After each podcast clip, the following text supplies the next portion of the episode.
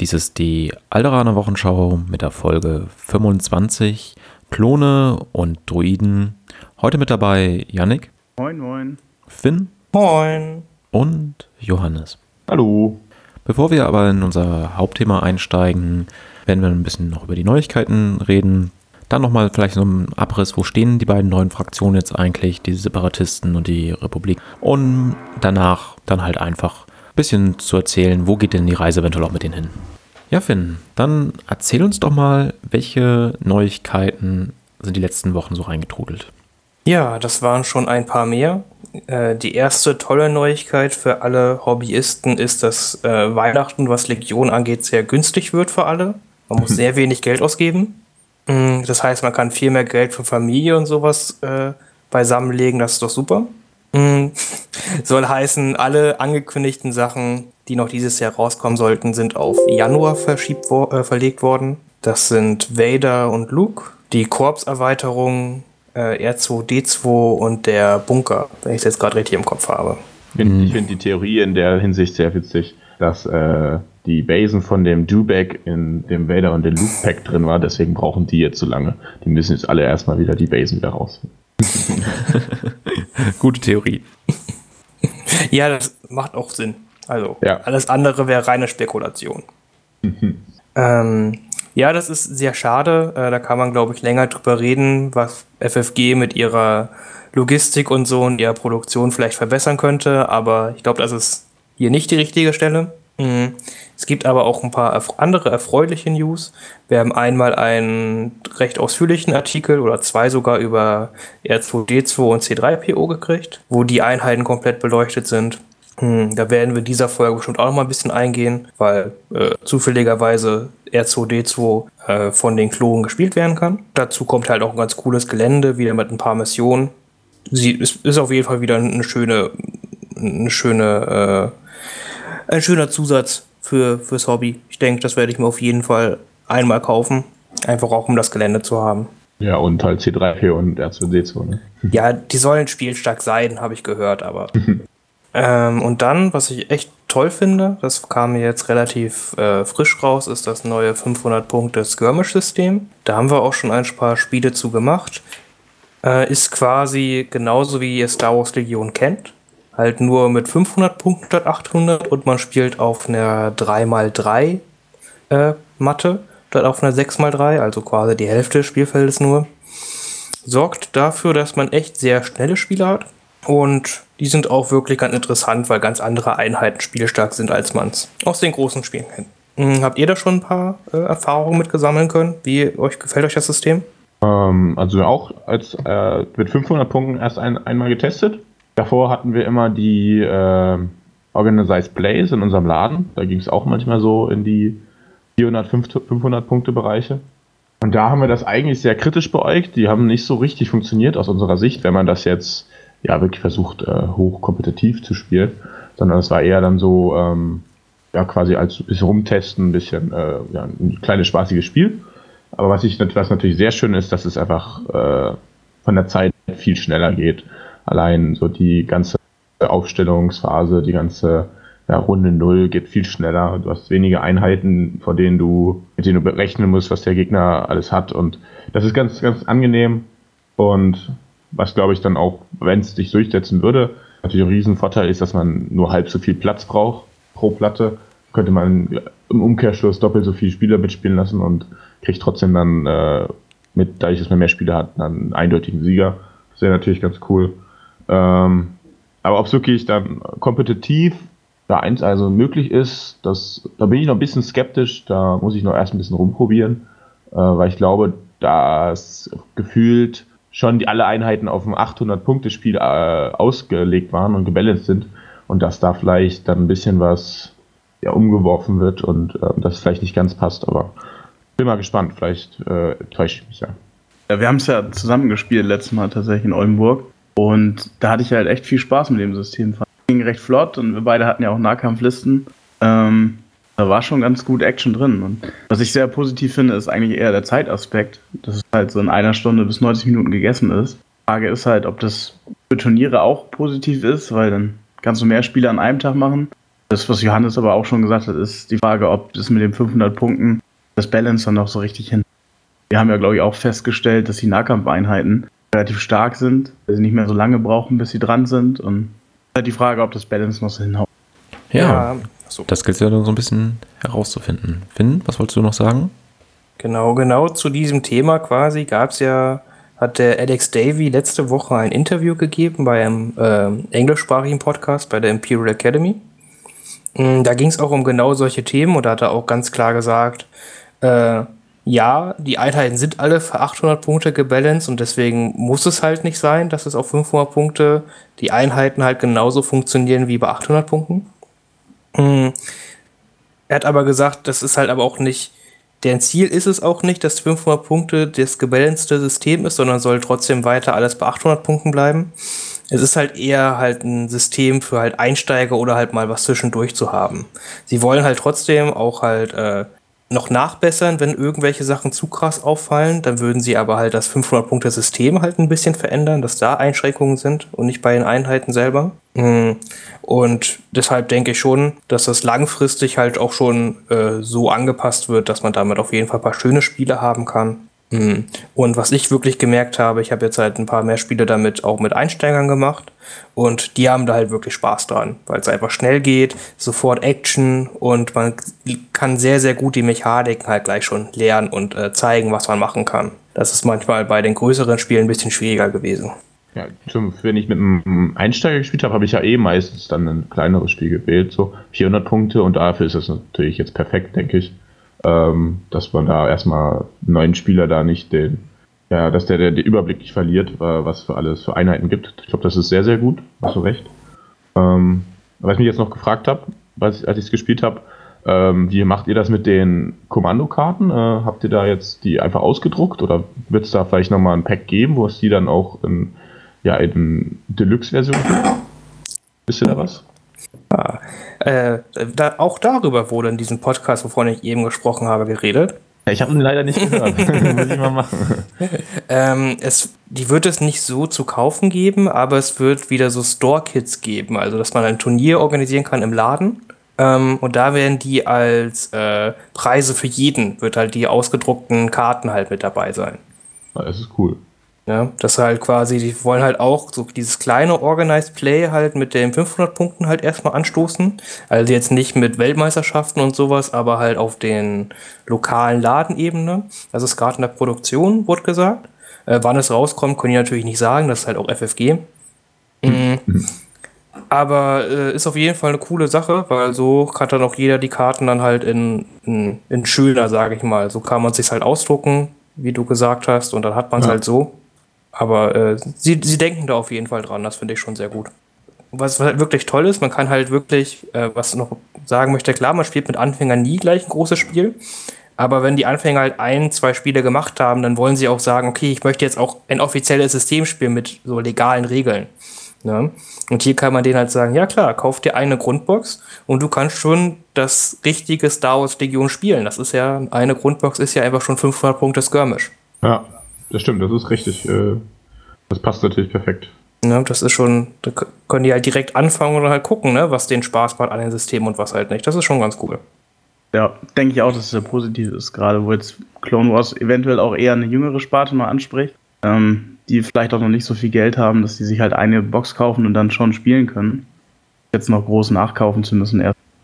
Ähm, wurden in dem Podcast äh, Legion Academy denn sonst noch irgendwelche interessanten Informationen angesprochen?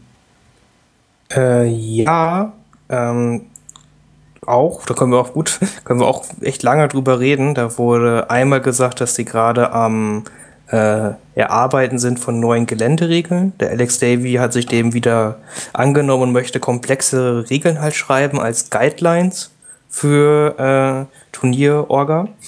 Ähm, da hat er so Sachen angesprochen wie, er möchte einmal solche Sachen wie Lava, halt Ströme und sowas halt einmal in Regeln halt erwähnt haben, dass man halt weiß, wie man damit umgehen kann, dass halt Balance ist. Da hat er auch noch äh, rumgescherzt, dass man auch so mit diesen automatisierten Türen halt was machen kann. Ne? Dass, äh, wie das halt so funktionieren kann, wenn man halt so Türen hat, die auf und zugehen können. Und er hatte auch so erzählt, dass äh, man zum Beispiel auch eine Schussattacke aufgeben kann, um eine Tür aufzuschießen oder halt zuzuschießen. Weil bei Star Wars ist es ja immer schon so gewesen, wenn du eine Tür auf eine Tür schießt, dann geht sie entweder auf oder zu, je nachdem, was du halt gerade haben möchtest.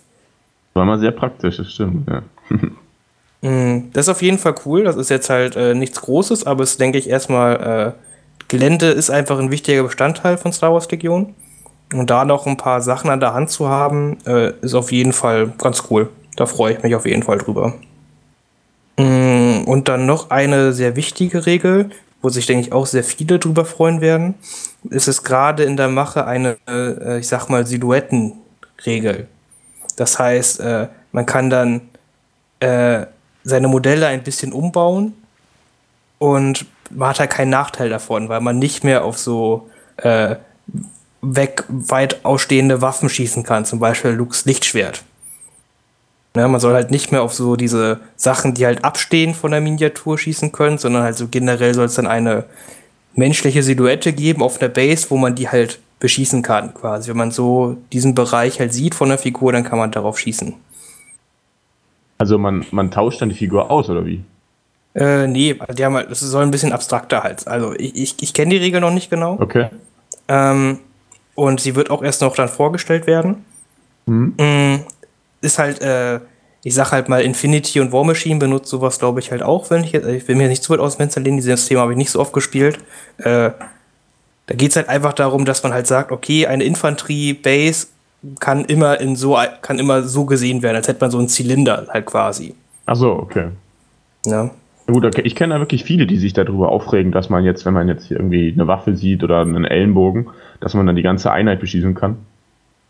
Und das kann ich auch verstehen, weil an sich, wenn man so drüber nachdenkt, ist natürlich blöd. Ich sehe irgendwie den Rand von der Base und kann dann drauf schießen. Aber ich meine, irgendwie muss es ja geregelt sein. Und ich denke mal, wenn da jetzt was angepasst wird, dann muss man auch nicht immer darauf achten, ja, habe ich jetzt den Sniper in die richtige Richtung gedreht, weil sonst kann er mir die Flinte wegschießen. Genau. Ist nicht verkehrt, dass da was gemacht wird, ja. Ja, ich, äh, also es war nicht unbedingt nötig, äh, weil halt reale Sichtlinien einfach halt relativ simpel sind, sag ich mal. Du siehst was, du kannst drauf schießen. Ja, Mm, Es macht aber natürlich fürs Spiel halt schon ein bisschen was her, weil du deine Figuren umbauen kannst, ohne dass du halt ein schlechtes Gewissen haben musst. Ja. Ähm, und ja, und halt diese, diese Klassiker halt, ne? Alle schießen immer auf Lux Lichtschwert, weil es halt oben drüber guckt. Äh, das Mhm. ist nun mal ein bisschen albern gewesen, schon immer. Äh, und das wird so damit ein bisschen beholfen. Und da schauen wir mal, wann das Update ins Spiel kommt. Wo Wobei jetzt- ich mir auch gut vorstellen kann, dass es auch in die andere Richtung dann gehen wird, wenn wir dann diese Regel haben, dass sich dann die Leute aufregen, warum man auf R2D2 schießen kann, obwohl man nichts von ihm sieht. Hm. Könnte ich auch passieren. Obwohl dann ja vielleicht für einen Astrodroiden eine eigene Hitbox generiert wird.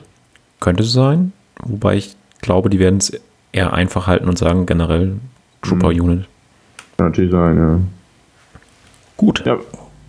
Mal gucken, was sie sich da ausdenken, ne? Ja, lassen wir uns überraschen. Da müssen wir auch gar nicht zu sehr. Das ist jetzt alles eine Vermutung, was wir haben. Hm. Aber ich finde es halt toll, dass sie probieren, auf die Community zu hören. Ich glaube, beschweren wird sich so oder so immer jemand über irgendein System. Egal, wie man es macht. Und, äh, aber sie hören auf die Community und das hilft ja eigentlich immer. Das ist ja immer schon ein guter Schritt. Haben wir denn noch weitere Neuigkeiten? Äh, ich glaube, also ich wüsste gerade keine Neuigkeiten. Aber bestimmt habe ich welche vergessen, weil wir haben echt lange nicht mehr drüber gesprochen. Also höchstens, dass Dooku und Rex jetzt in manchen Läden zu erhalten ist, erhältlich ist und manche nicht. Aber Gut, das, das, das Dubekel ist over. ja gut, ich hab, ich, wir haben, in Erfurt haben wir immer noch nicht unsere. Echt? Ah, das ist ja witzig. Ja. Ich, ich habe jetzt meine drei Dubex und sie freuen sich ihres Lebens.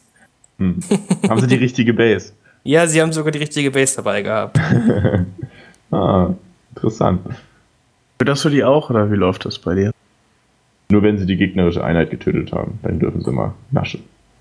Äh, nee, also man muss denen schon jeden Tag eine Kleinigkeit geben, sonst, sonst lächeln sie nicht mehr so. Da muss man aufpassen. Was fressen die? Flambierte Rebellen.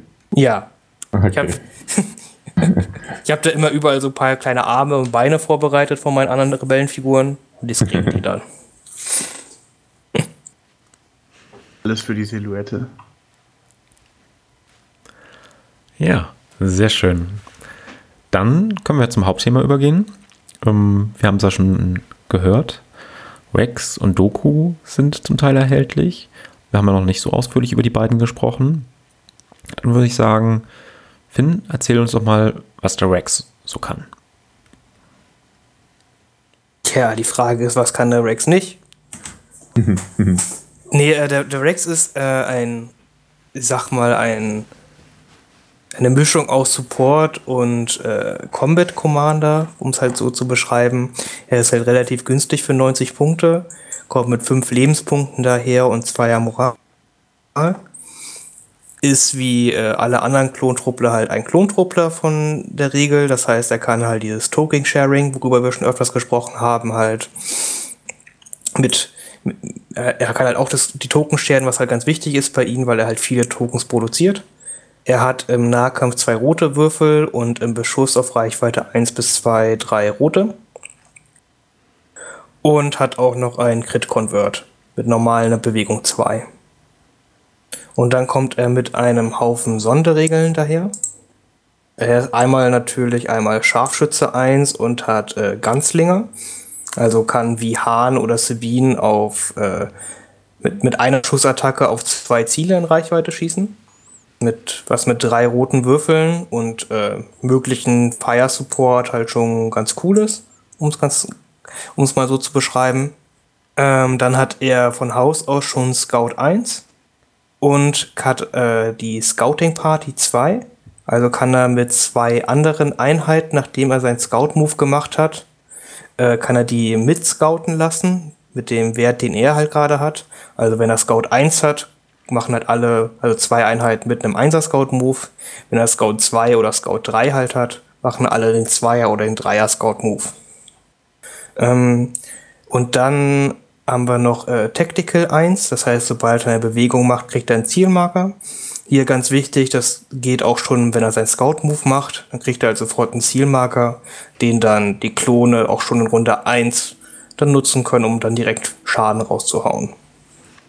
Was halt daran liegt, dass es halt ja nicht auf Bewegungsaktionen ausgelöst wird, dieses Schlüsselwort, taktisch 1, sondern einfach auf eine Bewegung. Das heißt, auch wenn er was anderen Möglichkeiten bewegt wird, würde er auch den Marker bekommen, den Zielmarker. Uh. Genau, also würde man ihn force pushen, dann würde er auch einen Zielmarker kriegen, zum Beispiel. Oder jetzt mit R2D2s Karte bewegen lassen oder sowas, ne? Ja, stimmt. R2D2 kommt jetzt ja auch neu dazu. Ja. Ja, oder wie wir es bisher auch schon häufiger gesehen haben bei den Town Towns, auch wenn man die mit dem, mit dem Machtpush, also wie ist es, Force Push halt bewegt hat, dann haben die ja auch ihren Token, ihren Ausweichtoken bekommen. Ja. Da habe ich eine Frage. Mhm. Äh, wenn ich jetzt Rex verdränge, dann bewege ich ihn ja nicht, oder? Dann stellt man ihn neu. Ist äh, das richtig? Genau, genau. Verdrängen zählt er nicht zu, weil es kein Move ist, sondern genau. ein neu platzieren. Okay. Äh, Gut. So, dann haben wir ja von ihm auch ein paar Command-Karten. Ich denke, die sollten wir auch ansprechen, bevor wir ein bisschen darüber reden, welche Rolle er in seiner Fraktion einnimmt. Ja, wir haben wie immer drei Command-Karten. Fangen wir mal mit seiner 1er-Pip an. Äh, Call Me Captain. Äh, die geht halt äh, wie normal nur auf Clone Captain Rex. Rex kriegt in dieser Runde die Fire Support Sonderregel, wie wir halt schon öfters bei den äh, Phase 1 Trupplern drüber gesprochen haben. Also, wenn man äh, eine andere Einheit schießt, kann man seinen Marker umdrehen, um halt seinen Würfelpool äh, zu diesem Angriff hinzuzufügen. Ähm, nur bei Rex dies, äh, bei der Einsatz ist es so, dass er Fire Support kriegt, aber wenn er Fire Support nutzt, seinen Token nicht umdrehen muss. Und er kann zusätzlich auch in den Nahkampf halt seine seine Ranged Weapons im, zum Angriff hinzufügen. Also kann er zum Beispiel, wenn Obi-Wan im Nahkampf halt in Reichweite kämpft, drei rote Würfel zu Obi-Wans Lichtschwert dazugeben. Mm, ja, die 1er-Pip ist aus meiner Sicht seine schwächste. Nicht, weil sie nicht eine coole Fähigkeit hat, sondern einfach, äh, weil es schwierig ist, das so hinzukriegen, dass man wirklich einen massiven Nutzen davon hat. Man muss ja quasi zu Beginn der Runde in Reichweite 2 zu mehreren gegnerischen Einheiten sein. Ähm, dann spielt man diese Karte und dann ist halt Rex auch die ganze Zeit ja nicht dran, weil die ganze Zeit Fire Support geben möchte. Äh, und das heißt, man muss zufällig andere Tokens ziehen und dann entsprechend halt mit denen schießen und dann kann man Rex Pool dazugeben. Mm, das kann halt äh, situativ halt echt cool sein, wenn man das so hinkriegt. Ist aber wirklich situativ und schwierig, wirklich effektiv hinzukriegen. Hm, Johannes, du hattest den ja schon mal ausprobiert, den Rex. Hast du diese Erfahrung auch gemacht, dass das schwierig ist und kannst erklären, warum das schwierig sein kann? Ähm, ja, das muss ich für den Recht geben. Äh, erstmal so, wenn man sich die Karte durchliest, denkt man, hey, total genial, Rex kann einfach in der Runde total oft schießen. Aber diese Problematik, dass du ihn in der vorherigen Runde in Reichweite 2 bringen musst, ist, genau, das ist halt so der, der Knackpunkt da, wo es schon meistens äh, scheitern kann. Ähm, du kriegst es halt nicht so richtig, es ist nicht ganz so leicht, das da so, so zu positionieren, dass er da steht, mehrere Einheiten sieht, die er beschießen könnte und trotzdem noch irgendwie halbwegs in Deckung steht und nicht zu weit von deinem Klon, von deinen Klontruppen weg ist, dass er trotzdem noch irgendwie die Token und so nutz, äh, scheren kann. Ähm, deswegen in meinen Spielen habe ich die Karte auch noch nicht sehr effektiv einsetzen können. Da muss ich noch mal ein bisschen dran arbeiten. Ähm, vor allem, was ja auch ein Riesenproblem darstellt, wenn man jetzt sagt, ja, man könnte jetzt irgendwie Obi-Wan im Nahkampf unterstützen, ja, dann hast du halt keinen Befehl auf Obi-Wan. Und dadurch, dass ich Rex immer zusammen mit dem Jedi gespielt habe, war es immer so, hm, eigentlich will ich hier den Befehl auf Obi-Wan haben und ähm, ja, das war dann so ein bisschen, ja, das waren so mehrere Kleinigkeiten, die dazu geführt haben, dass ich die Karte erst, erstens also so gar nicht gespielt habe. Und klar, wenn man darauf geht, müsste ich nochmal raus, äh, ausprobieren, äh, kann es natürlich enormen Schaden verursachen. Vor allem, weil du, wenn du erstmal in Position bist und dann deine Kloneinheit ziehst, kannst du ja, glaube ich, Fire supporten, äh, Split feiern und dann jedem Schuss den Fire Support hinzufügen. Das heißt, wenn ich eine Einheit mit Z6 habe, schießt das Z6-Gewehr auf eine Einheit und die Klone auf eine andere und kriegen jeweils drei rote Würfel dazu. Wenn man das mehr, ein, zwei Mal schafft, dann ist das, glaube ich, schon ein enormer Damage-Output, den man da erschaffen kann. Ja, vorausgesetzt, der Gegner zieht nicht einfach seine Einheiten aus Reichweite 2 raus, wie gesagt hat. Schwierig. Oder Rex wird einfach getötet durch alle gegnerischen Einheiten, die vor ihm dran sind. Genau. Gut, Finn. Der gute Herr hat ja noch mehr Command-Karten. Was ist denn seine Zweier-Pip? Genau, ab jetzt werden die Command-Karten auch äh, wesentlich stärker. Die Zweier-Pip ist äh, Tag Z Clankers. Die geht auf zwei Truppler-Einheiten. Mm, und wenn eine befreundete Truppler-Einheit mit einem Face-Up-Order-Token und ein Zielmarker, also den sie selber besitzt und nicht den sie shared, ganz wichtig dabei, ähm, werden, wenn die einen Angriff durchführt, dann kann sie ihre maximale Waffenreichweite um 1 erhöhen bis zu einem Maximum von 4. Soll heißen, wenn man jetzt mit einer Klontruppler-Einheit mit einem Z6 als erste Aktion zielt und dann schießt, kann man auf Reichweite 4 mit allen Waffen schießen. Das ist natürlich erst einmal äh, der Traum, mit Z6 auf Reichweite 4 schießen und allen Gewehren drumherum. Mhm. Und ich denke, damit kann man halt auch äh, ganz schöne äh, Alpha-Schläge halt setzen, was die Karte echt stark macht. Sie ist halt ganz wichtig, ist halt hierbei wirklich, dass man den Aim-Token selber haben muss. Das heißt, man muss halt entweder eine Zielaktion halt machen oder kriegt halt über andere Fähigkeiten dann ein Zielmarker. Sei es äh, über äh, irgendwelche Ferngläser, über äh, C3PO, über Offensive Push oder ähnliches. Mhm und kann dann halt den Zielmarker nutzen, um dann auf Reichweite bis zu 4 zu schießen. Johannes, hast du noch weitere Ideen, wo diese Karte sinnvoll sein kann? Also mit welchen Einheiten man das am liebsten spielt? Äh, so genau das, also erstmal drüber nachgedacht, ja, wie kriege ich da einen Zielmarker drauf? Und da hatte ich äh, die, den C3PO gewählt. Das hat eigentlich auch ganz gut funktioniert. Ähm, was natürlich jetzt auch noch eine Möglichkeit sein wird, ist der Spezialist heißt ja, glaube ich, aus dem Upgrade-Pack. Da kann man sich ja auch einen Zielmarker auswählen, wenn man die Einheit tappt. Also es, quasi, es gibt, gibt auf jeden Fall Möglichkeiten, da einen Zielmarker drauf zu kriegen, um trotzdem zwei Aktionen zu besitzen. Das ist ganz cool. Und was dann natürlich auch noch möglich ist, wenn du diese Bereitschaft, also du hast ja die Bereitschaftsmarken, die können ja die Klone auch unter sich teilen. Das heißt, wenn du die eine Einheit hast, die einen Zielmarker offen hat ähm, und dann Bereitschaft triggern könnte, dann kann sie jedes Mal auf Reichweite 4 schießen. Das heißt, ähm, du könntest quasi die Einheiten Reichweite 3 zu anderen Einheiten stellen, hast Overwatch drauf und einen Zielmarker durch eine andere Fähigkeit, zum Beispiel durch C3PO. Und dann die anderen Klone haben Bereitschaft gewählt. Das heißt, da kann die Einheit dann hat eine unglaublich hohe Reichweite da, äh, verschiedene Einheiten zu beschießen, obwohl sie noch relativ weit weg steht. Das habe ich äh, ein bisschen ausprobiert, das fand ich sehr interessant. Ähm, kann natürlich auch gekontert werden. Also die Bereitschaftsmarken, die können natürlich auch durch Sniper oder alles äh, oder andere Möglichkeiten auch wieder entfernt werden. Aber das war auch so eine Kombination, wo ich überlegt habe, dass die ganz witzig sein kann in Kombination mit der Karte.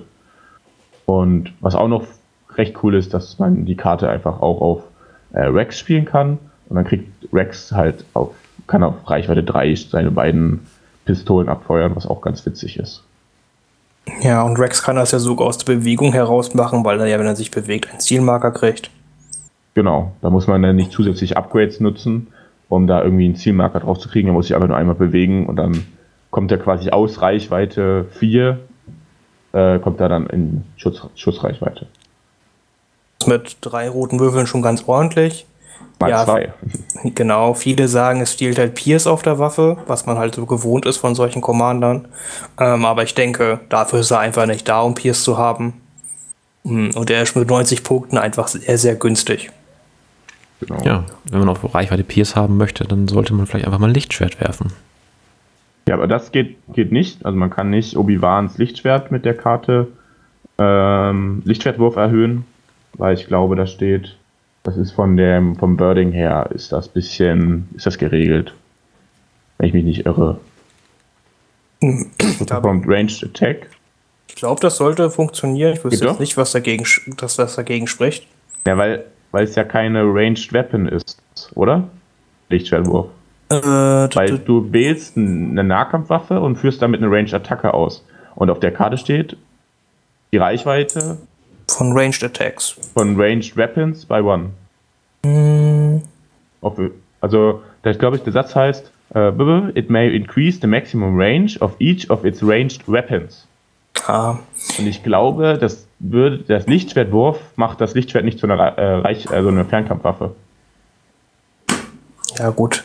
Das, Oder? Oder sehe ich das falsch? Das kann man vielleicht so deuten, ja. Ist jetzt, glaube ich, auch sehr Edge Case, ob das wirklich mal so vorkommt. Ich weiß, Äh. ich weiß es nicht, vielleicht hat da auch der Davy was irgendwie Nee. was bei gedacht, ich weiß es nicht. Äh, wa- wahrscheinlich hat er einfach nicht dran gedacht. Könnte man wahrscheinlich noch mal eine Frage ins Forum genau, ich habe stellen. hab Saber Forward offen, da steht Choose one of your melee weapons and perform a ranged attack. Also theoretisch vom, vom Wording her würde es nicht gehen. Sehr interessant. Mal gucken. Ich Hast du das immer so gespielt oder wie? ich habe es noch nie gespielt mit Obi-Wan so. zusammen. Okay. Aber äh, es, ist, es ist interessant zu sehen. Äh, kann man auf jeden Fall mal nachfragen, ob das so gedacht ist oder halt nicht. ja. Antworten sie ja meistens schon ganz gut drauf. Mhm, weil ich wüsste persönlich, fände ich es jetzt nicht übertrieben, wenn man einmal Eddie auf Reichweite 3 werfen kann. Nee, das ist richtig, klar. Aber äh, klar, fragt man, fragt man mal nach, dann irratieren sie das vielleicht nochmal. Ja. Oder es ist so gewollt, dass man das Lichtschwert nicht, dass man nicht äh, auf Reichweite 3 Lichtschwerter werfen darf. Ja, dann irgendwann kann man es mit der Macht nicht mehr zurückholen, ne? Ja. Macht, macht natürlich Sinn. Hat der Obi-Wan halt keine Nahkampfwaffe mehr. Ja. Ja, ärgerlich. ja. Ja gut, aber auf jeden Fall ist die Karte, finde ich, sehr, sehr spielstark. Und damit kann man sehr viele flexible Sachen halt machen. Mhm. Gerade halt schon äh, nach dem Scout-Move kann man sich zum Teil ja schon so eine gute Position halt bringen, um es halt entweder einen guten Alpha halt anzubringen, je nachdem wie der Gegner steht. Mhm. Oder halt in späteren Runden kann man den auch sehr gut halt bringen. Also flexible Karte finde ich super. Mhm. Und seine Dreier-Pip ist auch nochmal sehr stark. Ähm, die geht nämlich an vier Klontruppler-Einheiten. Und wir haben ja schon drüber gesprochen, dass äh, Klontruppe halt sehr gerne Face-Up-Order-Tokens haben. Einmal, um sowas wie aggressive Taktiken halt äh, zu triggern. Dann, um Fire-Support zu haben. Äh, deswegen vier Befehle verteilen ist halt sehr, sehr stark in dem Fall. Und dann kriegt Rex in der Runde Inspire 2, was ganz nett ist, ein netter Bonus. Mit äh, Moral haben die Klone halt auch ein paar Probleme. Und er kriegt zwei Search Tokens, die er halt sofort immer scheren kann, weil er ein Klontruppler ist. Und wenn Rex aktiviert, äh, recovert er auch noch zusätzlich. Das heißt, wenn man halt irgendwie Sachen wie Offensive Push oder was ähnliches halt äh, ausgerüstet hat, dann kann man die auch nochmal extra bereit machen mit der Karte, was auch sehr, sehr stark ist. Okay. Johannes, was würdest du denn sagen, hm, jetzt im gesamten, das Gesamtpaket Captain Rex, wie macht er sich für die Republik? Ist es ähm, eine Karte von Wert? Eine Einheit von Fall, Wert? Auf jeden Fall.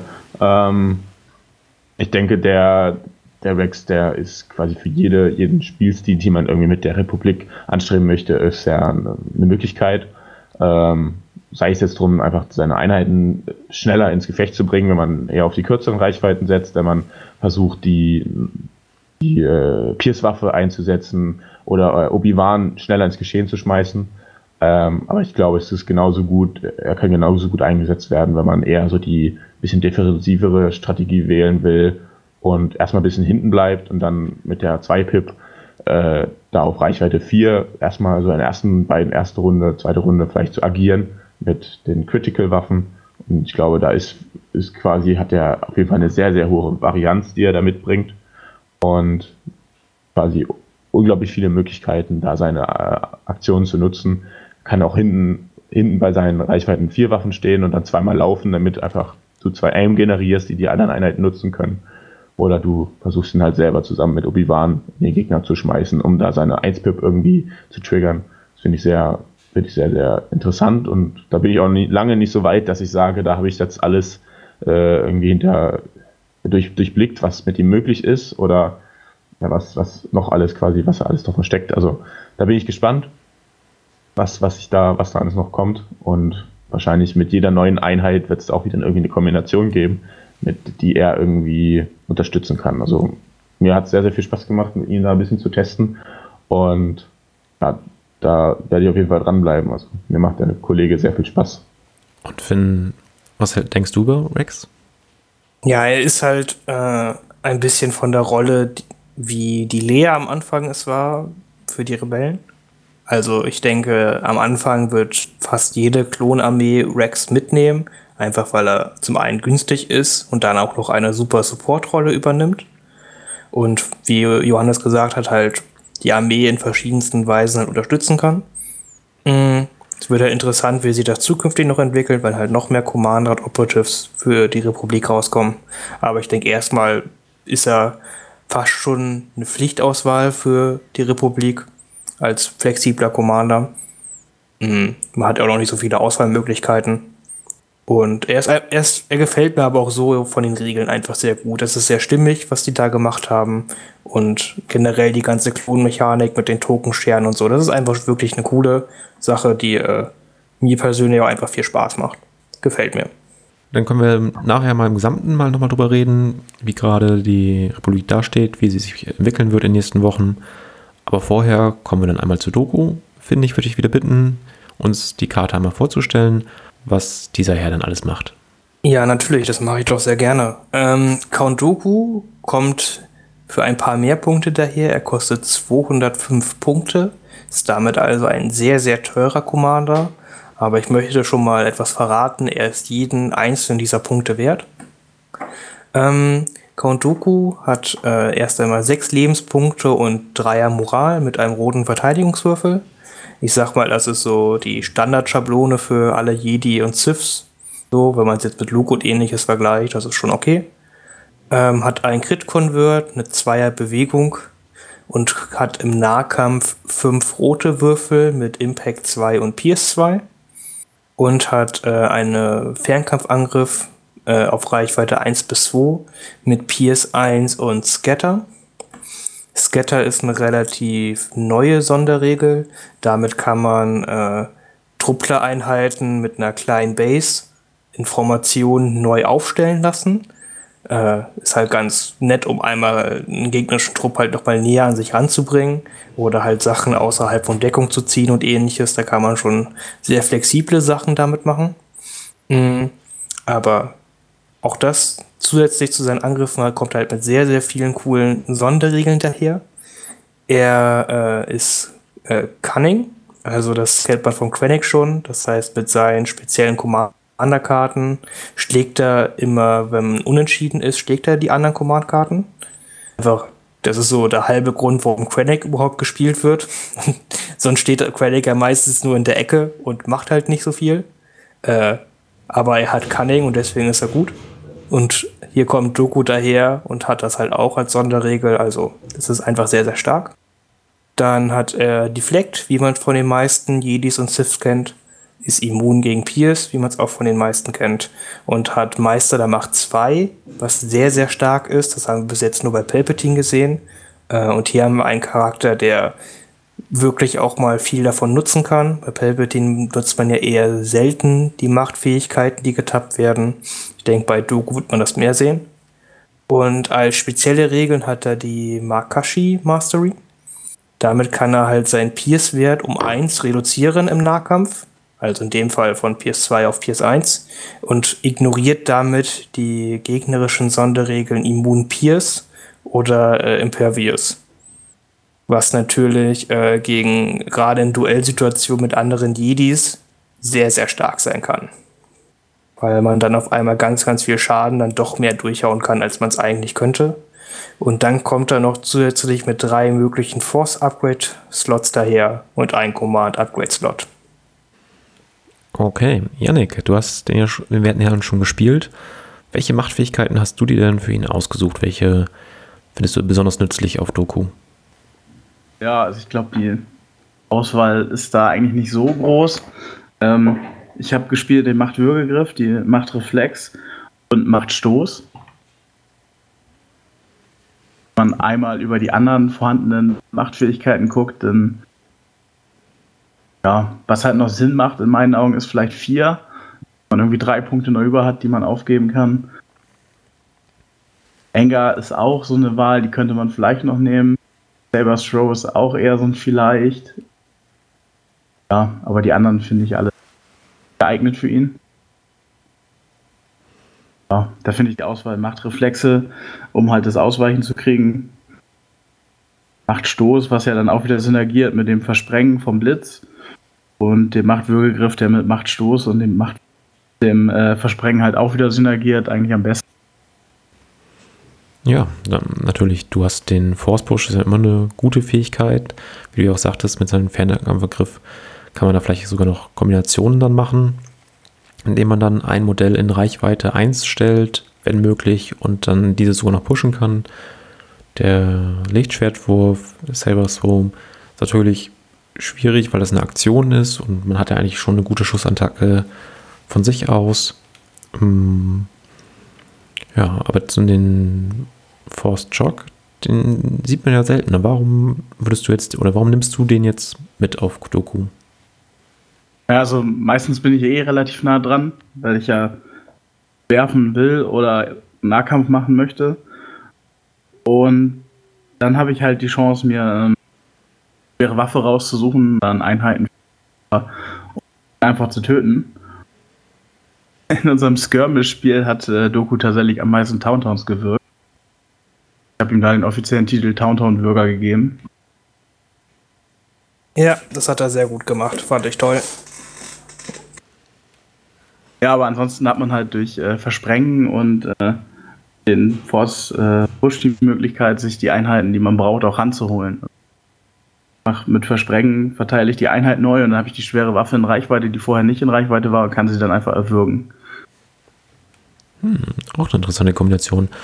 Warum hast du dich gegen Force Guardians entschieden? Ich meine, freie Aktion, die Karte wird eh wieder aufgerichtet nach Nutzung. Man hat dann Search-Token auf Einheiten wie Grievous oder auf Doku selbst oder auch die Druiden. Man hat ja bei den Separatisten gar nicht so viele Einheiten, die halt ihre Machtsymbole drehen. Ja, gegen Force Guardians habe ich mich entschieden, weil ich äh, auf Doku aggressive Taktiken gespielt habe. Das heißt, ich verteile ja dann eh in äh, vier von sechs Fällen eigentlich die Search-Token an vier Einheiten. Und äh, habe ich das Gefühl, ich profitiere halt mehr aus den äh, Machtreflexen. Druiden haben eh eine relativ große Masse, die brauchen den, äh, den defensiven Search nicht unbedingt. Offensiv würfeln sie halt, geht es da eigentlich für mich im Grunde darum, Crits zu würfeln. Um Search-Token. So. Deswegen habe ich mich dagegen entschieden. Okay, Finn, dann erzähl uns doch mal bitte noch, welche Command-Karten der gute Account hat. Ja, da dann nämlich auch, wie man es kennt, drei Stück von.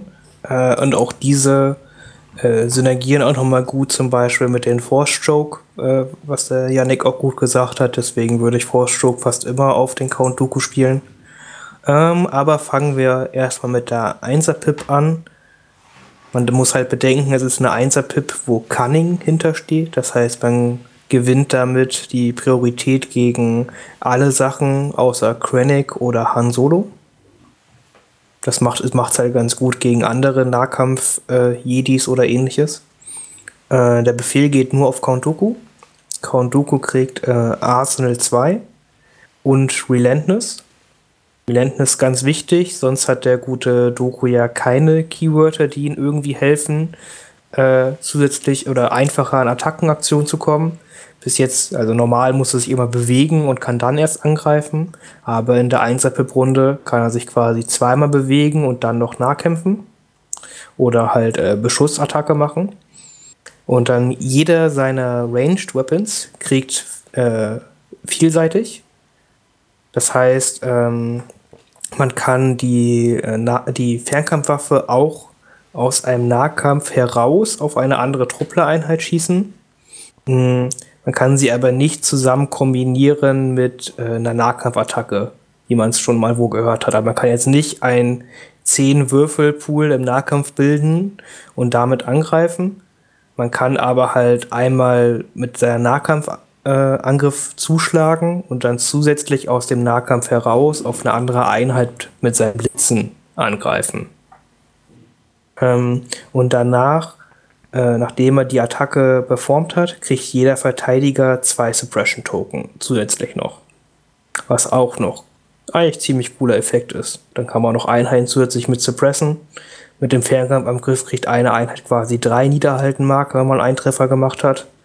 Das schon ganz cool. Mm, diese Karte ist so der, der Grund, der einzige Grund für mich, warum man überlegen könnte, Lichtschwertwurf auf ihn zu spielen. Weil man dann halt ähm, quasi diese beiden Waffen kombinieren könnte und dann mit drei roten und fünf schwarzen Würfel einen Fernkampfangriff durchführen könnte. Aber. Mit PS3. Mit, PS, mit PS3. Mm, das ist, kann man machen. Ob das der Machtslot halt wert ist, muss halt jeder selber gucken vom Spielstil her. Mhm, aber es ist auf jeden Fall ein sehr potenter Angriff, den man dann noch machen könnte. Finde aber den Nachteil bei dem Angriffszeit, dass man statt äh, fünf Niederhalten nur noch drei verteilt. Ja, auf jeden Fall. Äh, es hat halt den Vorteil, einen großen Würfelpool zu haben, um halt einem Ziel viel Schaden zu machen. Äh, man verzichtet da natürlich halt auf äh, äh den, den flexibleren Angriff, sage ich mal. Mhm. Und das ist halt ein wichtiger Force-Slot, die halt alle sehr gut sind und sehr wichtig. Äh, deswegen ist der Lichtschwertwurf, kann man machen, wenn man das halt so spielen möchte. Aber muss, muss, muss man sich wirklich drüber leben. Ich empfehle es nicht unbedingt, außer man hat halt wirklich einen Plan dahinter.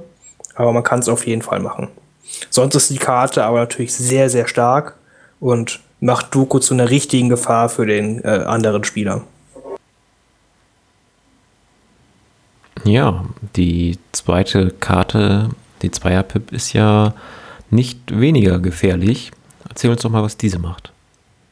Ja, natürlich. Die Zweier-Pip ist, äh, also der Doku, man merkt halt wirklich, das Cunning passt auch einfach zu seinen Command-Karten sehr gut dazu. ähm, das zweite ist Double the Fall. Geht an Count Dooku und einer Einheit. Am Start der Aktivierungsphase, wenn Doku einen Face-Up-Order-Token hat, ist im Endeffekt hier, falls er Battle Meditation hätte, hätte er seinen Token weitergeben können. Äh, hat er in dem Fall halt hoffentlich meistens nicht. Deswegen kann er dann sein, sein Token äh, zurück in den Orderpool packen und kann dann zwei befreundete, äh, zwei gegnerische äh, Einheiten in Reichweite 1 bis 2 wählen und deren offener äh, Order-Token geht auch zurück in den Orderpool. Das ist aus sehr vielen Gründen eine sehr, sehr starke Karte. Super eklig.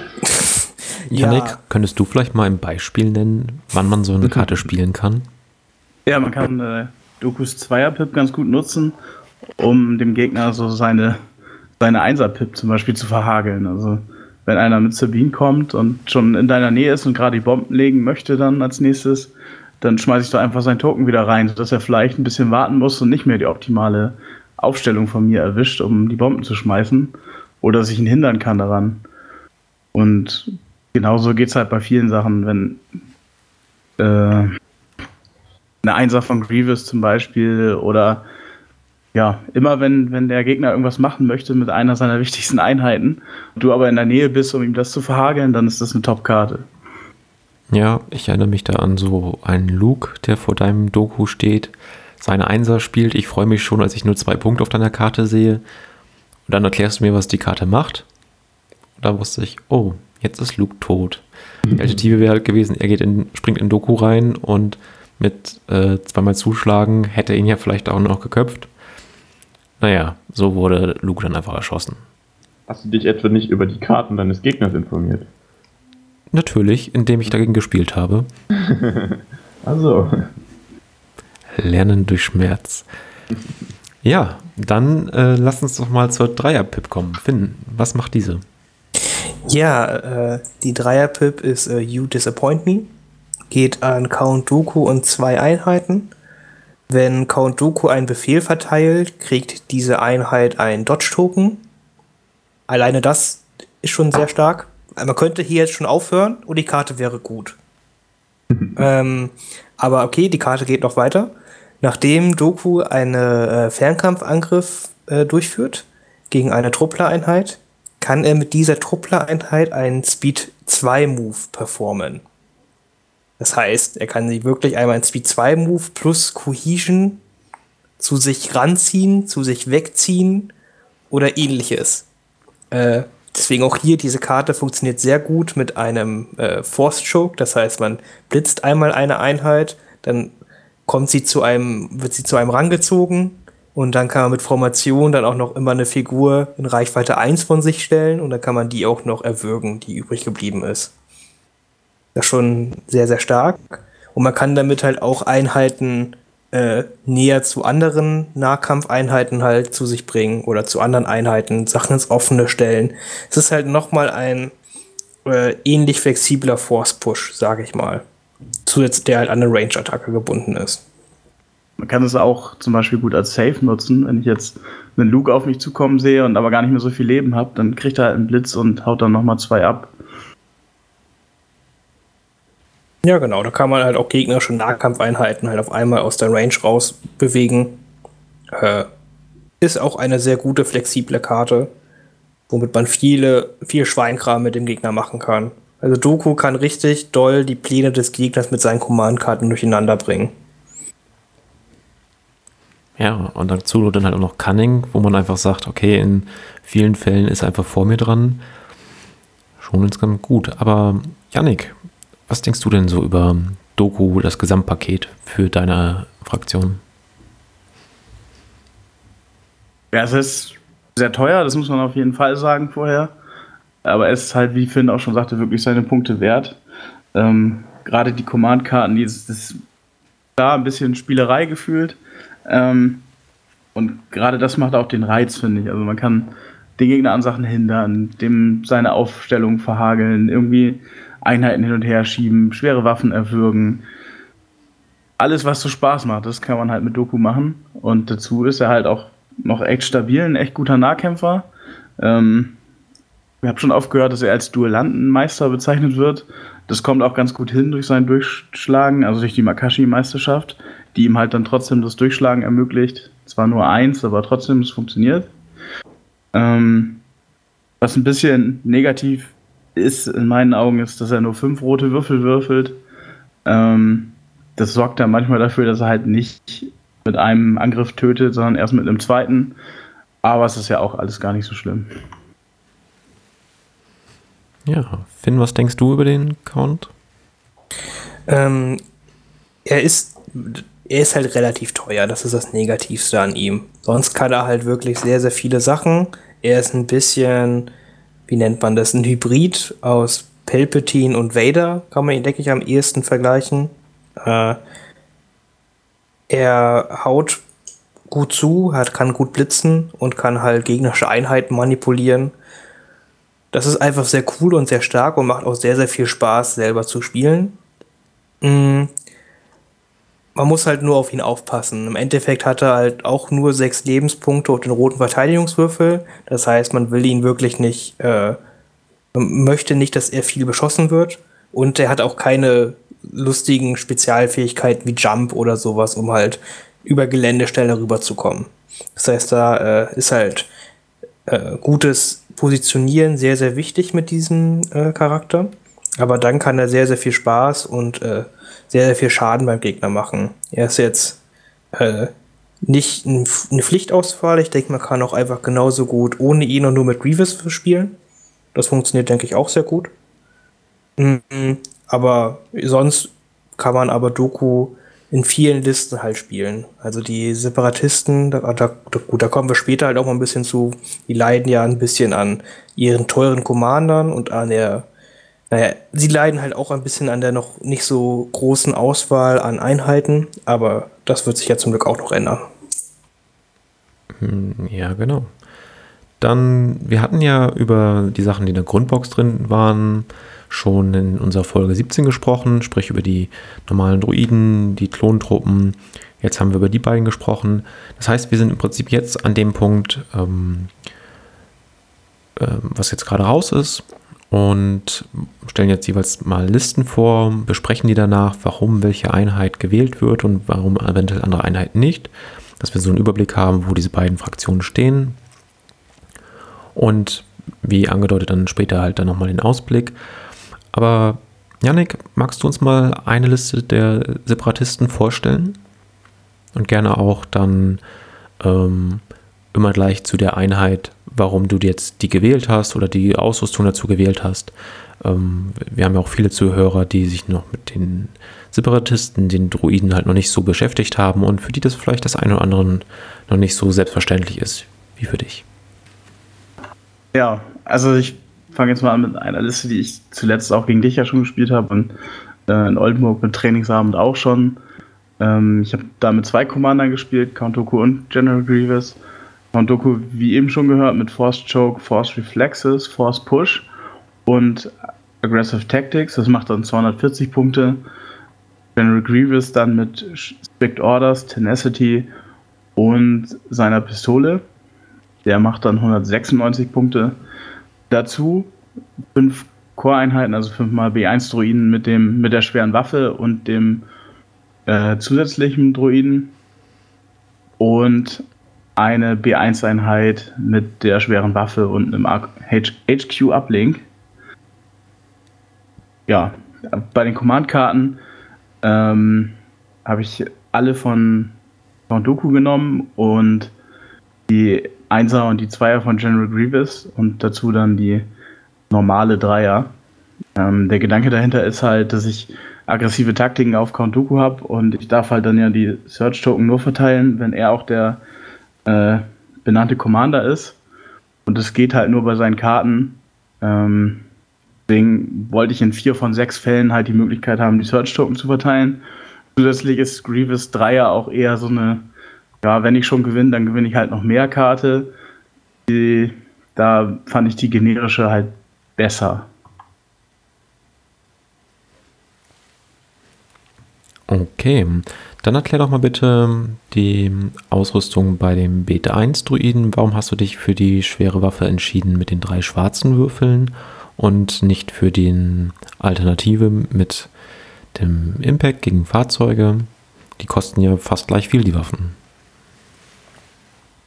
Ähm, ja, also in Summe komme ich bei 800 raus und die, ähm, die schwere Waffe ist ja noch mal ein bisschen teurer. Also die, der Raketenwerfer, also den hätte ich sowieso gar nicht reindrücken können, ohne noch irgendwie einen, einen zusätzlichen Droiden äh, rauszunehmen. Äh, zusätzlich habe ich so für mich entschieden, dass die Panzerfaust halt nicht so viel bringt in der Liste, weil ich sowieso sehr oft komplette Kontrolle habe und dadurch das HQ Uplink nicht so brauche.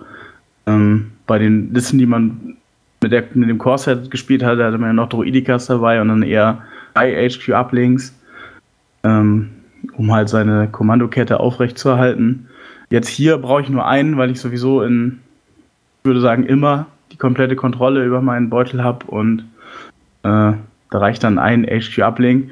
Und wenn ich dann eine extra Waffe dabei hätte, die noch getappt werden muss, dann brauche ich natürlich auch immer diese Recover Action, um die wieder bereit zu machen. Ähm, und habe da nicht diesen Benefit, dass ich ja mit dem HQ Uplink noch eine zweite Karte habe, die dann auch bereit gemacht wird. Okay. Ähm, das HQ, also HQ Uplink, ähm, kannst du noch kurz mal erzählen, warum das so wichtig ist für die Druiden? Ähm, ja, im Grunde ist das die, die braucht man eigentlich für die 1er-Pip-Karten. Weil bei den 1er-Pip-Karten der Befehl immer nur an den Commander gegeben wird, also an Count Dooku oder an General Grievous. Und damit ich dann nicht mit, mit AI Attack rumstehe, also die Droiden müssen ja, wenn sie keinen offenen Befehl haben, rumschießen, ähm, wenn es funktioniert. Damit ich halt nie in diese Problematik komme, dass ich blind auf irgendwas schießen muss, ist dafür das HQ Uplink, um dann im Runde, in, in der 1er-Pip-Runde das zu aktivieren und dann wieder die komplette Kontrolle über meine Droiden zu haben. Ja, das ist natürlich dann schon ein sehr wichtiges Upgrade. Man tappt dieses, die Einheit bekommt einen Befehl, aufgrund der Sonderregel der Einheit kriegt die nächststehende Einheit einen Befehl und dann bildet man diese berühmte Kette und auf einmal ist der Pool schon extrem leer. Das ist natürlich ähm, ja, eine schöne Aus. Ja, aber Yannick ist ja hier nicht der Einzige, der bereits Druiden gespielt hat. Ähm, Johannes, du hattest ja auch schon das Vergnügen. Wie viele ja. Spiele sind es bei dir mittlerweile? Eins oder schon mehr Spiele mit das den? Das ist beim einen Spiel geblieben, ja. Und genau. wie waren so deine Eindrücke? Du hast ja mehr mit den Sachen aus, den, aus der Kernbox gespielt, hm, halt auch mit den Druidikas und dergleichen. Würdest du jetzt, wo du Doku siehst, auch dazu übergehen und die Druiden zu, äh, Druidikas zu Hause lassen und lieber Doku mitnehmen? Oder haben die dich so überzeugt, dass du sagst, die bleiben dabei? Hm, gefühlt würde ich auch lieber erstmal die Liste mit Grievous und Dooku zusammenspielen. Ähm, die, die, Liste, die ich gegen dich gespielt habe, also ja, du warst, durftest ja mein Gegner da sein, hast mich da ordentlich abgezogen. Ähm, das, ja, das hat nicht so richtig reingepasst. Ich weiß nicht, ob es daran lag, dass ich äh, einfach komisch gespielt habe. Das war bestimmt auch ein Grund.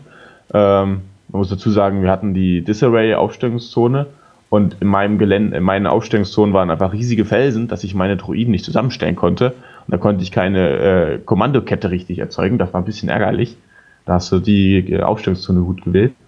Ähm, und das hat dann dazu geführt, dass alles so ein bisschen ja, durcheinander gegangen ist. Und ja, was noch ein zweiter Faktor war, der bei unserem Spiel mir ein bisschen das Genick gebrochen hat, war einfach, dass Grievous in Panik geraten ist, dadurch, dass du Luke mit deinem äh, Mindtricks hattest und hast mir da die Suppression draufgegeben. Und der wollte dann halt nichts wegwürfeln und ist dann weggelaufen. Und ich glaube, da hast du mit Dooku dann nochmal so die, ja, so quasi na, die Sicherheit, dass Grievous höchstens eine Aktion verliert und nicht gleich panikt, weil er ja dann einfach den Mut vom Grievous, äh, von Dooku nutzen kann. Ich glaube, das ist auch nochmal ein Punkt, der sehr angenehm ist. Und ja, allein einfach diese Möglichkeiten, die du mit Dooku hast, also das, das würde ich äh, sehr, sehr gerne testen. Also das würde mich auch mehr reißen jetzt als ähm, die Droidikas. Okay. Finn, du hattest ja auch so ein bisschen mitgehört, was Yannick gespielt hat. Du hast ja auch schon die Druiden gespielt. Hm, nutzt du andere Ausrüstung? Ähm, also man, man hat ja auch erstmal noch wenig zur Verfügung. Das wird sich vielleicht bald mit den Core-Erweiterungen ändern. Ich denke, da werden die B1-Druiden dann doch auf einmal ein bisschen anders ausgerüstet werden, als man sie bis jetzt kennt. Ähm, aber erst einmal, ich persönlich würde zurzeit die Druidikas nicht aus, äh, zu Hause lassen, weil sie einfach, ich aus meiner Sicht sehr, sehr stark sind. Ähm, ich würde wahrscheinlich, wenn ich, äh, würde ich wahrscheinlich auch zu Doku zurzeit eher tendieren, einfach weil ich ihn cooler finde als den Grievous. Mm, und deswegen würde ich wahrscheinlich so eine Liste spielen, wie man sie halt kennt: Doku, 6B1 Druiden und zweimal Druidikas, weil es einfach solide ist. Ähm, bin sogar ein, Listen mit dreimal Druidika gar nicht so schlecht, auch wenn man da ein bisschen kürzen muss im B1-Bereich. Ähm, aber ich finde die Druidikas einfach sehr, sehr, sehr, sehr stark und möchte eigentlich nicht auf die verzichten zurzeit in Druidenlisten. Das ist ja interessant. Das heißt, wir haben hier schon zwei sehr gute Konzepte. Ähm, Finn, wie ist denn deine Meinung? Können die Separatisten gerade gut mitspielen?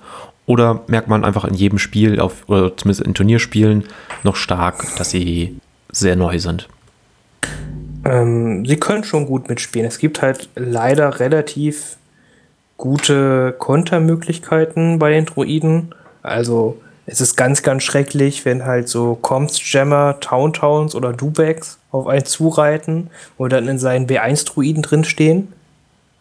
Äh, das ist leider ganz, ganz, ganz schrecklich für die ganzen B1-Druiden. Hm. äh, da ist das Gute aber, dass man halt mit Doku einen kleinen Konter hat, weil man immerhin einmal Force Push hat und dann die Einheiten aus dem Nahkampf rauspushen kann, sodass man halt nicht ganz so gefangen ist. Mhm. Deswegen würde ich, wäre es halt auch zurzeit eine äh, eher eine Tendenz, Doku zu nehmen als Grievous für mich jedenfalls. Mhm. Aber sonst, klar, sie haben es zurzeit ein bisschen schwerer, einfach weil die anderen Armeen einfach flexibler sind. Äh, Imperium kann halt mit äh, seinen Gunlines halt Feuerkraft aufbringen, die halt relativ schnell sich durch Druiden fräsen kann. Mhm. Aber wenn man es halt trotzdem klug genug spielt und immer in Deckung bleibt, dann kann man auf jeden Fall immer mitspielen. Und gerade wenn dann seine tollen Charaktere dann auch noch das Spiel mitdrehen, dann kann man auch fast jedes Spiel gewinnen. Siehst du es genauso, Yannick? Oder hast du sehr viel Angst vor den Towntowns und sagst, ach, das wird momentan einfach nichts? Ähm, ja, also guten Towntown-Spieler ist schon schwierig und ich glaube auch nahezu unmöglich zu gewinnen wenn man nicht übermäßig Glück hat, dass der andere Fehler macht. Ähm, ja, aber ansonsten kann man eigentlich gut mithalten, denke ich. Ja, man hat die Nachteile, die man, die Finn ja auch schon erwähnt hat. Ähm, aber man kann mit denen auf jeden Fall Spaß haben. Ob es jetzt zum Gewinnen reicht, immer, ist halt so die Frage. Ähm, man kann da natürlich viel rausreißen, wenn man taktisch sehr gut ist. Okay, und Johannes, deine Einschätzung zu den Separatisten? Wie gut sind sie aktuell? Ähm, also ich glaube, sie sind auf jeden Fall besser, als ich sie gespielt habe. Ähm, weil ich mich da am Anfang jetzt doch relativ schwer getan habe. Vor allem jetzt, äh, was komplett neu für mich war, war einfach die, die Masse an Figuren. Und ich hatte aber wirklich Probleme, da meine Einheiten da irgendwie halbwegs in meine Ausstellungszone zu kriegen, sodass sie trotzdem irgendwie eine Kette gebildet haben. Das war natürlich auch sehr spezifisch, so das Szenario. Aber ich glaube, ansonsten denke ich, äh, sind sie jetzt auf einem sehr, sehr guten Weg, da ähm, mitzuhalten, auch bei Turnieren. Ich meine, sie haben ja eh schon den eh schon ein bisschen besser abgeschnitten. Jetzt, wo wir zusammen in Oldenburg waren, haben wir gesehen, da waren die Druiden schon relativ gut dabei, was das anging, obwohl es da nur die Grundpackung gab. Und ich denke jetzt, äh, die Dooku Grievous Liste, da kann man sehr viel machen, aber auch jetzt natürlich, ihr, was, was du gesagt hast, Finn, Dooku mit den, äh, mit den Druidikas. Also ich glaube, das ist auf einem sehr, sehr guten Weg und die sind auf jeden Fall schon recht spielstark und genau, es sind einfach viele. Die, die sind überall. Genau. Überall. Also ich meine, das, das, ich habe äh, beim letzten Turnier gegen Druiden gespielt ich dachte, naja, warum sind denn das so viele Einheiten? Also das, das war schon sehr beeindruckend, dass einfach jeder Unit acht Modelle drinstehen. Und wenn du da so äh, Missionsziele hast, wo die äh, irgendwas einnehmen müssen, so, so sowas wie Übertragung abfangen oder so, da hast du natürlich erstmal irgendwie einen relativ großen Puffer und kannst dann in der ersten, in der zweiten und vierten Runde auf jeden Fall ja die Punkte abholen. Das ist, ähm, ja, ich denke, da ist auf jeden Fall Potenzial dahinter. Man muss sich auch ein bisschen daran gewöhnen, dass man bei Beschuss relativ schnell relativ viele Einheiten abräumen muss. Das ist zwar nicht so schlimm, weil man ja die Masse hat, aber trotzdem ist es komisch, wenn ich immer drei, vier Einheiten abräume. Okay. Habt ihr noch Tipps für Leute, die gegen Druiden spielen? Worauf man so achten sollte? Kommst du dich ja mal mitnehmen.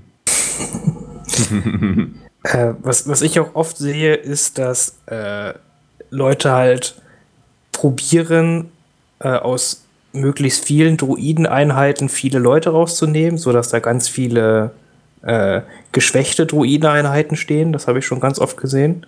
Äh, ich würde halt aber immer probieren, Einheiten komplett rauszunehmen bei denen. Deren Fe Feuerkraft steckt einfach zu 90% in der schweren Waffe, weil die einfach sehr viel halt mitbringt. Äh, und der Rest ist halt einfach nur halt Masse, wo halt mal was rumkommen kann, aber meistens halt auch nicht. Mm, deswegen, und äh, es ist einfach wichtig, Druiden komplett rauszunehmen, einfach um die Kette schwerer zu machen, um die Feuerkraft wirklich drastisch zu reduzieren und einfach auch das Missionsziel schwieriger zu machen für den Gegner. Da sollte man immer drauf achten. Okay, dann ähm, gebe ich da noch mal ein paar Tipps. Zumindest aus den drei Spielen, die ich jetzt gegen Druiden schon hatte. Ähm, was Finn halt eigentlich auch sagt, halt konzentrieren, Feuer konzentrieren und ähm, das halt sogar nicht nur auf einzelne Einheiten, sondern auch so ein bisschen auf die Gruppen. Also zum Beispiel, wenn der Gegner Druidikas spielt, dann den Druidika halt das gesamte Feuer, wenn möglich, da drauf und nicht noch anfangen, dann auf B1 zu schießen, weil nicht, dass der Druidika nachher seine Schilde wieder auflädt. Dann lieber sagen, okay, ähm, ich kann vielleicht jetzt gerade besser auf die B1-Einheit schießen, die da im Freien steht, aber ich schieße doch auf die Druidikas, damit ich doch nochmal zwei Leben oder zwei Schilde runternehme. Und der andere Punkt ist, die Anführer mögen Suppression nicht so gerne. Um, insbesondere Grievous. Klar, der kann mal weglaufen, so wie es bei mir und Johannes an dem Spiel lief, aber auch mit einer Aktion kommt er ja schon gar nicht mehr so weit und ist viel berechenbarer auf, auf einmal. Und ähm, auch Doku, er braucht ja eine seiner Aktionen für seinen Angriff. Er hat halt nicht diesen ähm, wie Vader, der noch auch schießen kann nach seiner Bewegung oder Luke, der halt im Nahkampf zumindest noch zuhauen kann, wenn er mit seiner Bewegung dort gelandet ist. Er braucht eine ganze Aktion dafür. Und ähm, klar, drei Suppression kommen jetzt nicht irgendwo her. Die kriegt man nicht geschenkt. Aber damit kann man die schon gut ausbremsen. Und da muss man dann auch wieder überlegen, kann ich denn gerade dieses Modell auch stark schädigen, am besten sogar vernichten? Oder konzentriere ich mich lieber auf ein anderes Ziel? Weil wenn dann wieder zwei, drei Einheiten auf die draufschießen und die anderen Einheiten, die man hat, schießen dann wieder auf irgendwelchen Einheiten drum, die man auch nicht tot kriegt, dann ist das wieder dieses Feuer aufteilen, was gegen die Separatisten halt nicht ganz so effektiv ist. Gut, wollt ihr noch was zu den Separatisten sagen, bevor wir zur Republik übergehen und später dann halt in die noch kommenden Einheiten? Hm. Bin durch. okay, dann darfst du aber auch gleich loslegen. Du hast ja eine Einheit der Republik vorbereitet, tapfere Klone. Dann erzähl uns doch mal, was nimmst du mit? Genau, dann hatte ich nämlich, das war am Mittwoch, war mein letztes Spiel mit den Klonen. Da hatte ich ein sehr, sehr schönes, knappes Spiel. Und da habe ich jetzt auch die ganzen Einheiten reingepackt, die äh, jetzt noch nicht physisch vorhanden sind, aber erstmal ähm, wo die Einheiten eigentlich schon bekannt sind und mit die Waffen. Wir haben ja auch im Stream mitgekriegt, was die, wie viel die Z6 von der Phase 2 Truppe kostet. Genau. Und da habe ich jetzt äh, Obi-Wan reingepackt. Ausgerüstet mit Force Push und den Jedi Mind Tricks. Zusätzlich noch die Strict Orders und Tenacity, also den habe ich komplett ausgerüstet. Ähm, kostet dann 199 Punkte. Zusätzlich dann äh, den Captain Rex mit Offensive Push und Wreck Intel dann als, unter, als Agent R2D2 mit seinem Kollegen C3PO, dann zwei Einheiten mit Phase, zwei Einheiten Phase 2 Klone, einmal mit Z6, ähm, Training Overwatch und Reckon Intel. Overwatch war ja äh, Standby auf Reichweite 3. Dann einmal Phase 2 Klone mit Z6, einmal mit Offensive Push. Heißt, wenn ich mich bewege, kriege ich einen Zielmarker und Targeting Scopes dann zweimal Phase 1 Klone mit Z6 und Reckon Intel und zweimal Phase 1 Klone mit Reckon Intel. Komme ich auf 9 Aktivierungen und 799 Punkte. So. Ähm, die Überlegung war, ich nehme einfach alle Slots, die Truppler mir anbieten, ähm, weil ich der Meinung bin, dass es funktioniert im Moment besser. Die Bugs passen leider im Moment noch nicht ganz so gut rein, weil du dir da die Kombination mit den Token ein bisschen kaputt machst, weil die ja leider nicht die Token scheren können. Und deswegen habe ich die weggelassen. Äh, und die, ja, der Gedanke hinter der Liste ist, ähm, alles möglichst schnell an die Gegner reinzuschmeißen. Also ich habe quasi eine sehr offensive Liste versucht zu bauen.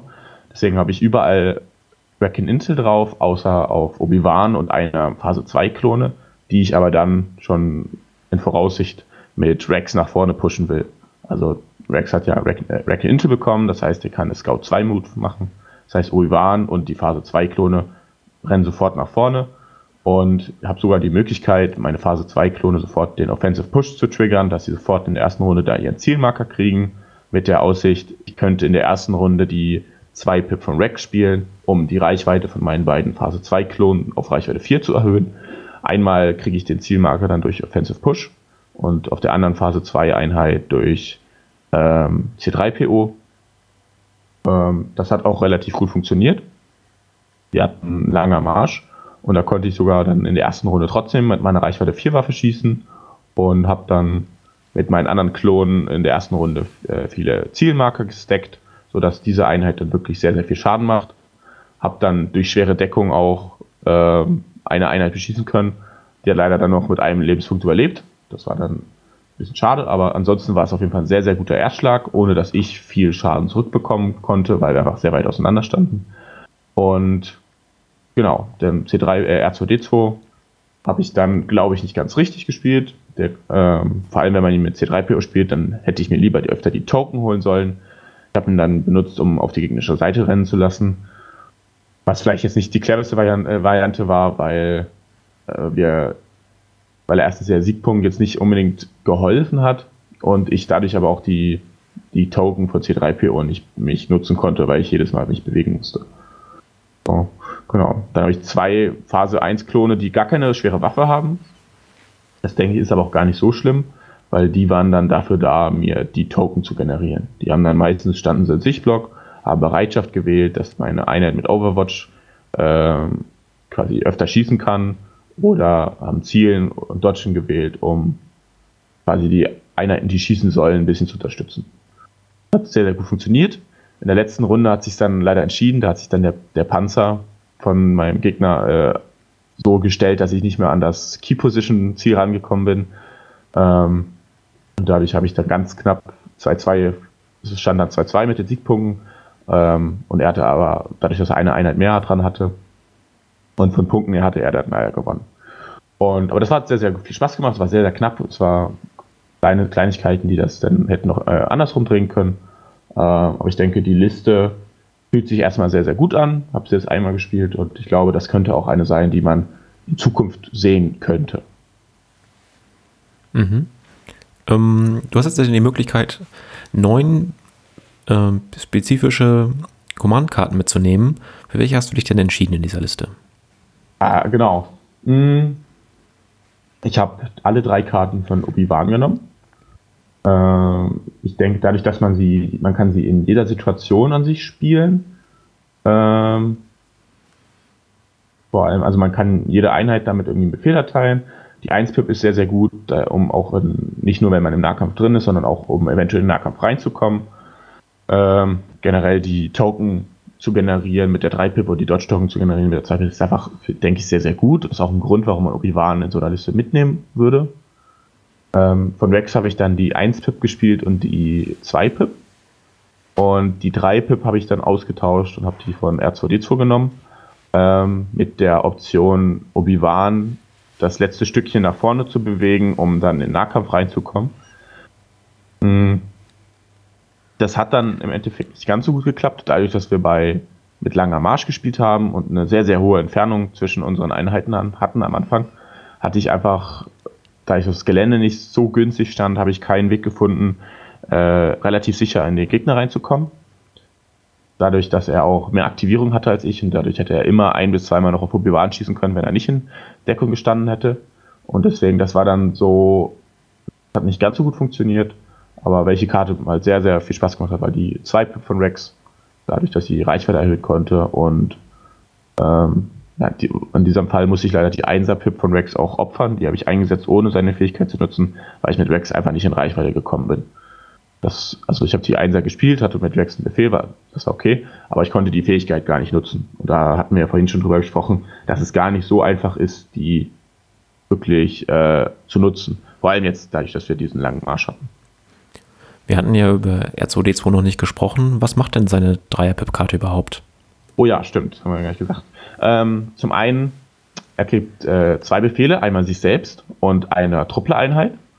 Und die Fähigkeit heißt, wenn eine andere, wenn er einer anderen Truppler-Einheit einen Befehl erteilt, kann sie sich eine Einser-Reichweite bewegen vor der Aktiv also zu Beginn der Aktivierungsphase, also bevor die erste Einheit aktiviert. Ähm, das erinnert an die Karte von Leia und ähm, ist halt in manchen Situationen sehr, sehr stark. Wenn der Gegner sich halt exakt äh, außerhalb von einer bestimmten Einheit gestellt hat, kannst du halt nochmal eine Einheit, oder wenn du kommst, will er auf R2D2 hast, zwei Einheiten äh, nochmal ein Stück nach vorne bewegen, um dann in Reichweite zu kommen.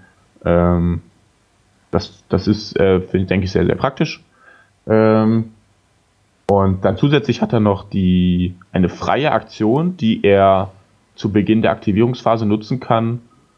Und zwar äh, kann er eine Rauchgranate, also eine Smoke, also bekommt er die Fähigkeit Smoke 1 und er kann quasi einen Smoke-Token legen, wo alle Einheiten, die drin stehen, ähm, dann leichte Deckung bekommen und aber auch äh, so gezählt werden, als ob sie leichte Deckung kriegen, äh, also, also alle Gegner kriegen dann leichte Deckung, wenn man aus der Wolke rausschießt. Okay. Genau, place um, Smoke Token within range 1 in line of sight unit leader. At the start of the activation phase. Genau, das heißt, er muss es nicht, er muss nicht, äh, muss sich aktivieren, um diese Fähigkeit zu nutzen, sondern er kann es sogar zu Beginn der Aktivierungsphase spielen. Du hattest ja gesagt, du hast jetzt die Einser von Rex so ein bisschen geopfert. Und R2D2 ist halt losgelaufen, um den Missionspunkt zu holen, indem er es in die gegnerische Aufstellungszone schafft. Wäre aus deiner Sicht dann die 1 von R2D2 eine Option? Also generell denke ich auf jeden Fall, wenn ich, äh, ja, wenn ich nicht die, wenn ich quasi nicht eigentlich die Hoffnung gehabt hätte, äh, Rex in die Position zu bringen, also in anderen Spielen in Position zu bringen. Wenn ich jetzt eine andere Aufstellungszone habe und ich Rex eh schon sehr weit nach vorne kriege durch seinen Rack Intel und dann vielleicht als letztes aktiviere, um noch zweimal nach vorne zu bewegen, komme ich vielleicht in Reichweite 2 zu den Einheiten, zu den gegnerischen Einheiten und da finde ich die Einserkarte sehr, sehr stark. Das würde ich auf jeden Fall, die Option würde ich mir eigentlich auch nicht äh, klauen und ähm, würde dann die 1er-Pip von R2 eigentlich nur spielen, wenn ich in der Liste, wenn ich nur einen von den beiden Commandern mit hätte, also wenn ich entweder Obi-Wan hätte oder Rex, dann würde ich auf R2D2 auch alle Karten mitnehmen wahrscheinlich und dann diesen Comms Relay draufpacken, dass ich nicht R2, dass ich nicht gezwungen bin, dass ich R2 be äh, befehligen muss, sondern auch eine andere Einheit wählen kann.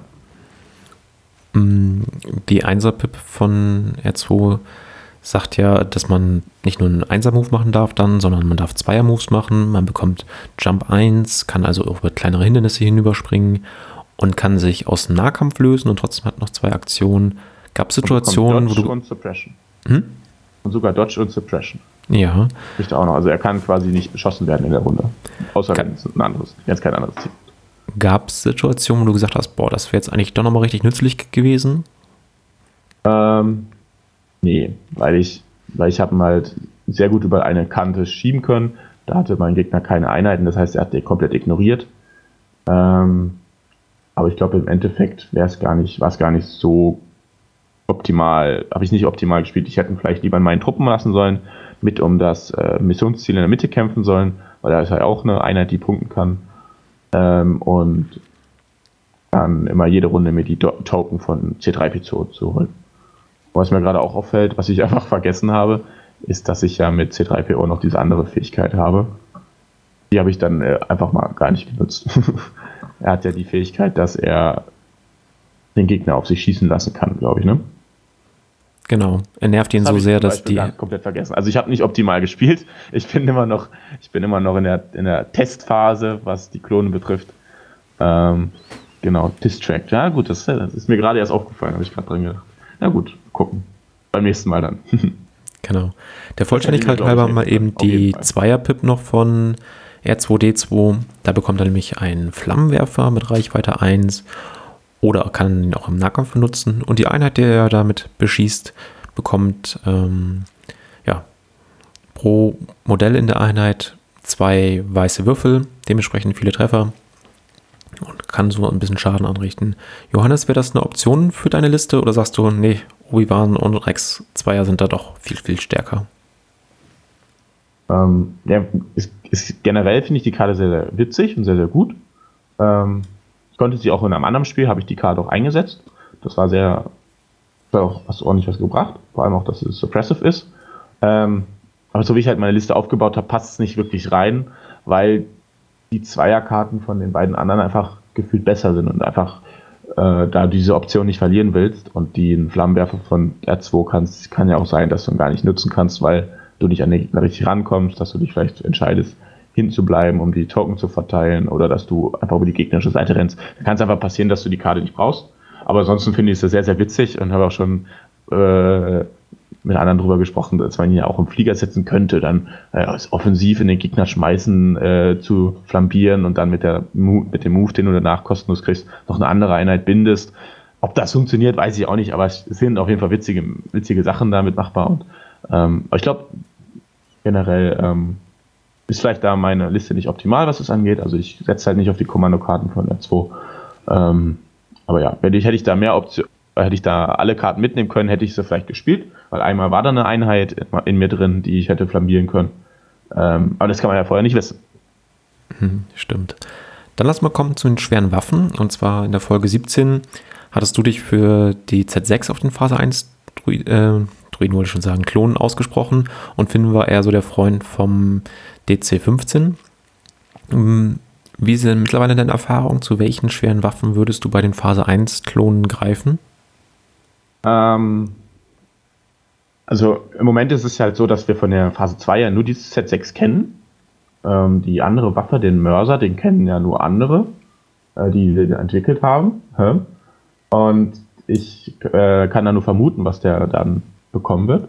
Deswegen musste ich auf die Phase 2, musste ich die Z6 spielen.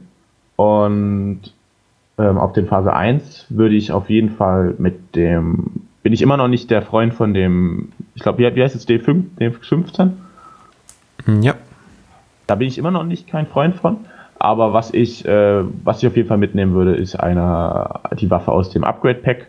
Ähm, der Raketenwerfer, der, den finde ich, denke ich, den kann man sehr gut spielen. Einfach um diese Reichweite 4 zu bekommen. Ähm, und auch ein bisschen Wucht, weil das hat mir in der Liste auch ein bisschen das Genick gebrochen.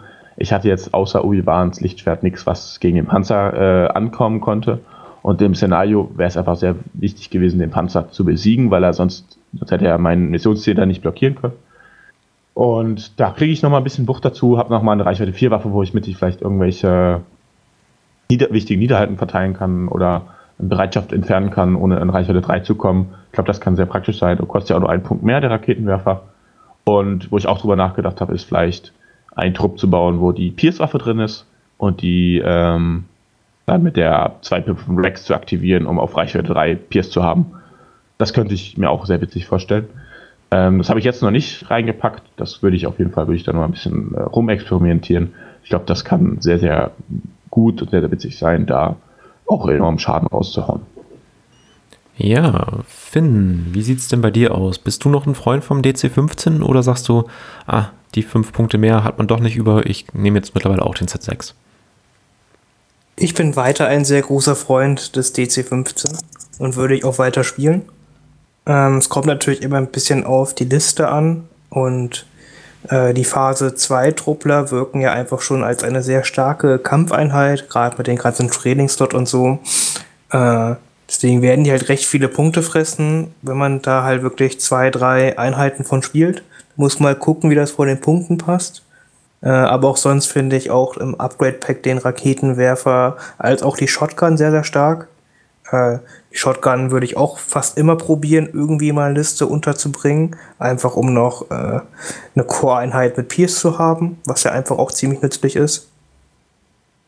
Äh, und sonst ist es halt wirklich echt schön und interessant zu sehen, dass man jetzt vier äh, Waffen hat für eine Core-Einheit und jede Waffe hat halt irgendwo eine Berechtigung. Das macht mir wirklich sehr, sehr viel Freude. Mhm.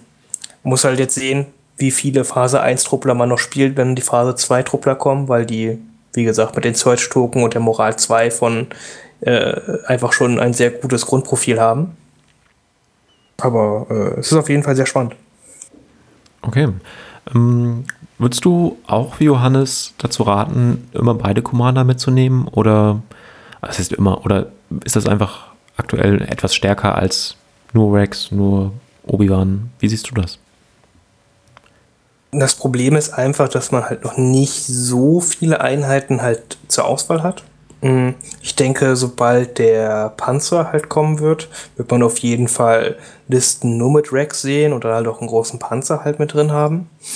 Der Panzer wird, glaube ich, auch ziemlich eklig, wenn R2 auch noch mit dabei ist, der ihn repariert. Ich glaube, dann ist er ungefähr untötbar mhm. und macht halt dazu auch noch richtig, richtig viel Schaden. Man kennt ja jetzt ja schon seine äh, Hauptbewaffnung, hat ja äh, Doppel-Regenbogenwürfel mit Critical 2 und so ein Spaß. Mhm. Also schon sehr, sehr solider Grundpool an Würfel. Und dazu kann man ja noch äh, allen Anschein nach halt eine, einen Hardpoint und noch irgendwelche Torpedos, Raketen, irgendwas dazu packen mit Arsenal 2. Das heißt, da kommt auf jeden Fall richtig viel Feuerkraft noch mit rum, die man, wenn man möchte, auch noch Fire Support zusätzlich zu geben kann. Äh, ich denke, das klingt ganz schön potent auf Reichweite. Und den wird man auf jeden Fall sehen und dann wird wahrscheinlich Obi-Wan, äh, wenn man den Panzer spielt, ersetzt werden, einfach weil es halt zu viele Punkte halt sind. Aber sonst macht halt zurzeit halt einfach auch, wie man früher bei den Rebellen halt äh, Luke und Leia gespielt hat, spielt man jetzt beim, beim äh, Republik halt Rex und Obi-Wan. Das macht einfach Sinn. Die Charaktere funktionieren gut miteinander. Mhm. Und gerade R2D2 mit C3PO ist dann auch so eine günstige Aktivierung halt mit drin, die Tokens verteilt und sowas. Das gefällt mir schon richtig gut. Okay. Wir haben jetzt Anfang Dezember. Ähm, vermutlich kommen erst im Januar, ich tippe mal auf Ende Januar, die nächsten Erweiterungen raus. Ähm, das sind ja auch wieder eine Vermutung, wohl nicht sofort die Phase 2 Truppe. Was würdest du sagen, Finn? Wo stehen die Klone denn jetzt gerade? Also so für die nächsten, sagen wir mal, acht Wochen mit dem, was jetzt gerade erschienen ist. Ähm, sind sie schon gut dabei oder müssen sie eher noch ein bisschen warten, bis halt die nächsten Erweiterungen rauskommen? Ja, das große Problem ist, wir reden jetzt hier schon viel über R2 und C3PO, aber auch die sind ja erst im Januar äh, physisch zu kaufen. Man kann die zwar relativ gut proxen, weil man schon alles weiß und Druiden hat man ja schon, kleine Astromax, äh, aber natürlich ist das noch nicht äh, richtig spielbar dann. Mm, und ohne diese billige Aktivierung, die noch viele Tokens mit reinbringt, äh, ist es, glaube ich, noch ein bisschen schwierig für die, für die Republik. Man hat ja einfach viele Probleme mit Suppression auch noch, weil man noch äh, halt nur die Phase 1 Klone halt hat und halt jetzt Rex, der ein bisschen was dazu reinbringt. Mhm. Deswegen ist es gerade ein bisschen schwierig. Ich glaube, deswegen ist die Republik noch nicht die spielstärkste Fraktion oder spielstärkste Fraktion. Aber äh, man kann auf jeden Fall durch kluge Stellungsspiel halt äh, noch viel wegmachen. Das ist halt ganz, ganz wichtig bei denen, dass man sich halt äh, früh richtig stellt, so dass man dann mit seiner ganzen Armee gut wirken kann. Und dann kann man auch Spiele gewinnen. Aber ich würde jetzt nicht sagen, dass sie äh, es, äh, sie hat zum Beispiel sehr schwer gegen eine Suppressive-Armee wie das Imperium, die halt viele Suppressive-Waffen mit hat. Das mögen die zurzeit einfach gar nicht. Und da gibt's, da, da, da fehlt es einfach halt noch. Okay. Kann man dieses Suppressive-Problem ein bisschen mit, ich weiß nicht, Hope zum Beispiel auf Obi-Wan in den Griff kriegen oder sind die anderen Machtfähigkeiten da doch stärker und sagen sag mal, okay, ja, das würde minimal helfen, aber dafür verzichte ich nicht auf Jedi Mind Tricks zum Beispiel.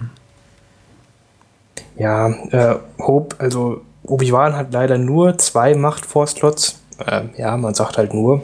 Mm. Und die möchte er eigentlich wirklich für was anderes mithaben als für Hope. Äh, und der eine Punkt an Suppression, den man wegnehmen kann, das ist jetzt halt auch dann nicht die Welt. Klar, es kann situativ halt sehr, sehr gut sein, aber das, ich glaube, das reicht halt nicht, um das, dem Problem Herr zu werden. Hm. Wird vielleicht in Zukunft halt anders. Wie gesagt, wenn der Panzer kommt, dann gibt es ja auch einen Commander, der äh, Inspire 2 hat auf dem Panzer dann drauf. Ich denke, das wird schon mal sehr, sehr cool sein und den Klonen halt wirklich helfen.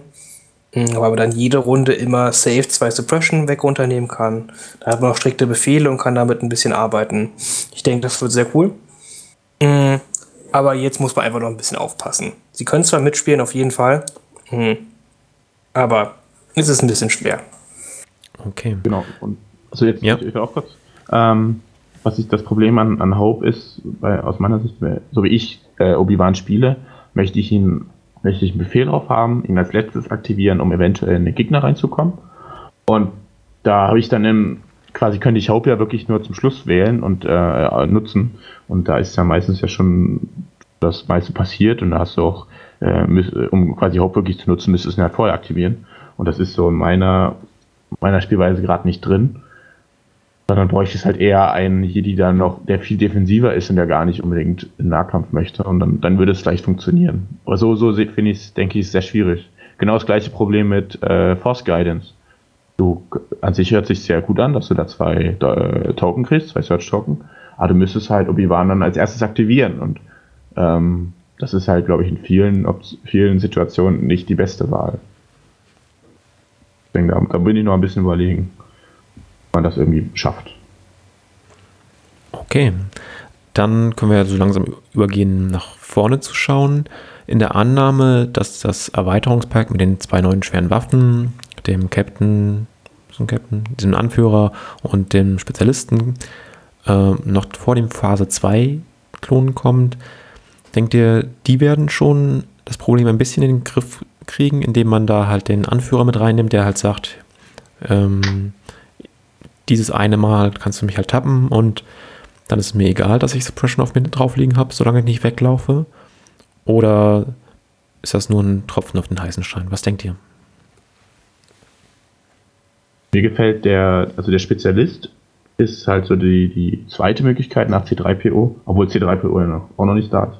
Also dann wäre dann die erste Möglichkeit, auf eine Phase 1 Einheit einen Zielmarker zu bekommen, ohne die Zielaktion zu nutzen, für die Zweifel von Rex.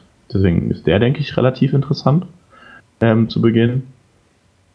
Ähm, den zweiten Slot für die äh, für das Ding könnte man auch nutzen, also weil man ja, also ich, spiel, ich, ich spiele sehr gerne Rack Intel auf den Klon, dass ich möglichst mit allen ein Stück nach vorne komme, um überhaupt an Reichweite zu kommen, um meine Reichweite drei Waffen zu nutzen.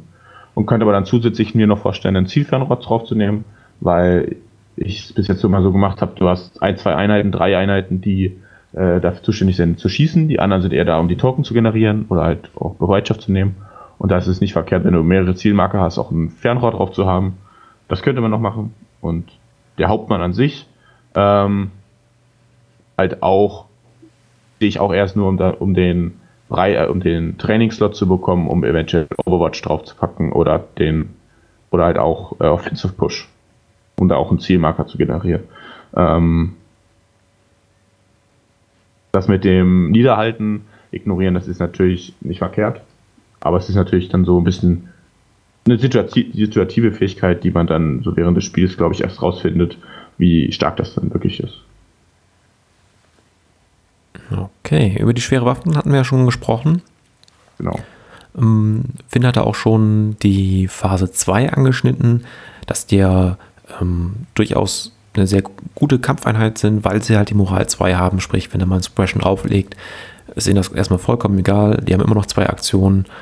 Äh, die haben die Veteranen-Slots, sprich, können da noch Upgrades bekommen, wie er zum Beispiel sagte, dem äh, Offensive Push. Das heißt, wenn sie sich bewegen, kriegen sie gleich noch einen Zielmarker.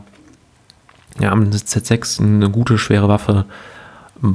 Also, da ist wirklich eine Einheit, die auf uns zukommt, die wohl wie man viel sieht. Finn sagte ja sogar, mal gucken, inwieweit sie die Phase 1 verdrängt. Mm, und über den Panzer hatten wir auch schon gesprochen, hatte Finn ja auch schon angerissen. Johannes, wie siehst du das denn? Also wenn du jetzt sozusagen das Gesamtpaket der nächsten Wochen, sind ja schon Monate dann, siehst, ähm, was denkst du dann über die Republik? Ähm, sehe es ähnlich. Also ich würde nicht sagen, dass die, dass die Kombination äh, Rex, äh, Obi-Wan das Optimum ist. Ähm, weil, äh, es einfach so der, diese, diese Mechanik von den Klonen an sich auch sehr gut ohne Obi-Wan funktioniert, wenn die eine Möglichkeit kriegen, ihre Search-Token selber zu generieren und ähm, auch die andere, andere, auf anderen Wegen irgendwelche Token bekommen, die Touch-Token. Ähm, deswegen, ich glaube auch, dass ich, also ich werde es auf jeden Fall auch machen. Ich werde mir den Panzer kaufen und werde dann Rex mit dem Panzer zusammenspielen. Von Punkten her sollte das ungefähr gleich sein, was der Panzer mit einer Waffe und jetzt Obi-Wan mit Ausrüstung kostet. Ich glaube, das kann sehr interessant sein. Und ja, sonst äh, vielleicht nochmal auf die Specialists warten, die vielleicht irgendwann angekündigt werden, dass man dann sagt, man spielt vielleicht auch mal Rex nur mit Truppler-Einheiten und hat dann zehn Truppler, die sich gegenseitig die Token äh, unter, äh, scheren können. Ich glaube, das könnte auch sehr interessant werden. Aber das ist natürlich dann noch weit in die Zukunft geguckt, da kann ich noch nicht zu sagen, äh, was da kommt, ob da was kommt, keine Ahnung und wann. Aber das könnte ich mir vorstellen, dass das auch noch eine sehr interessant, sehr interessant werden kann. Aber da kann es natürlich auch genauso gut sein, dass irgendwann dann mal die Agenten an, äh, erstmal ein erster Agent kommt, vielleicht ein zweiter Jedi, dass man äh, Obi-Wan und ein zweiter Jedi zusammenspielen kann. Ich glaube, das wäre auch sehr, sehr witzig, wenn man da irgendwie doppelt Macht-Push hat und dann die Gegner äh, wie ein äh, bisschen hin und her schubsen kann. Ähm, aber genau, aber im Moment denke ich, wenn jetzt die Packungen rauskommen, die angekündigt sind, dann würde ich auf jeden Fall auch Wax mit dem Panzer so mal testen. Okay. Ja, was da kommt, vielleicht wissen wir da in der zweiten Dezemberwoche mehr. Da hat FFG ja versprochen, noch ähm, mehrere Sachen anzukündigen. Yannick, was ist denn dein Eindruck zur Republik, zu den Klonen? Wo stehen sie jetzt und wo gehen sie hin? Ja, also ich bin ja eigentlich kein so ein Republikspieler. Ich finde die Token-Sharing-Mechanik ganz cool. Ähm, ja, persönlich finde ich, glaube ich, dass aktuell die, die Separatisten ein bisschen stärker sind als die Klone. Ähm, aber ich glaube, man kann die schon ganz gut gegeneinander spielen. Und ähm, ich denke, dass man auch da eher den Vergleich suchen muss als mit den alten Fraktionen. Ähm, deswegen denke ich schon, dass es, dass sie ganz solide sind aktuell. Okay. Dann Finn, möchtest du noch abschließende Worte zur Republik loswerden, bevor wir nochmal die Neuheiten der Separatisten betrachten? Nee, eigentlich gar nicht. Wir haben echt viel drüber gesprochen. Die Klone sind einfach eine sehr flexible Fraktion mit der man viele lustige Marker-Dinge machen kann. Äh, wichtigste ist einfach Stellungsspiel bei denen und dann kann man auch wirklich gut mitspielen, denke ich.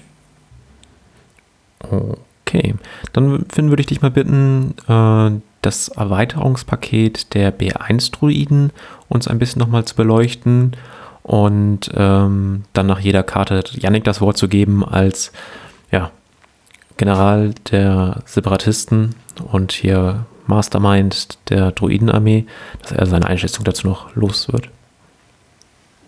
Ja, klar. Mm, wir haben halt wieder zwei schwere Waffen, die halt neu dazukommen und halt einen, naja, ich sag mal, bei den anderen war es so bei Captain und einen Spezialisten. Das ist bei den Druiden ähnlich. Ähm, wir haben halt einmal eine schwere Waffe für auch 20 Punkte. Ich nenne es mal ein Scharfschützengewehr. Den genauen Namen habe ich gerade nicht im Kopf. Ähm, ist aber ein Scharfschützengewehr für 20 Punkte, äh, Reichweite 1 bis 4, äh, mit einem roten, einem weißen Würfel und Critical 1. Mm, ja, genau. Kann Janik gerne was zu sagen, wie er die Waffe findet?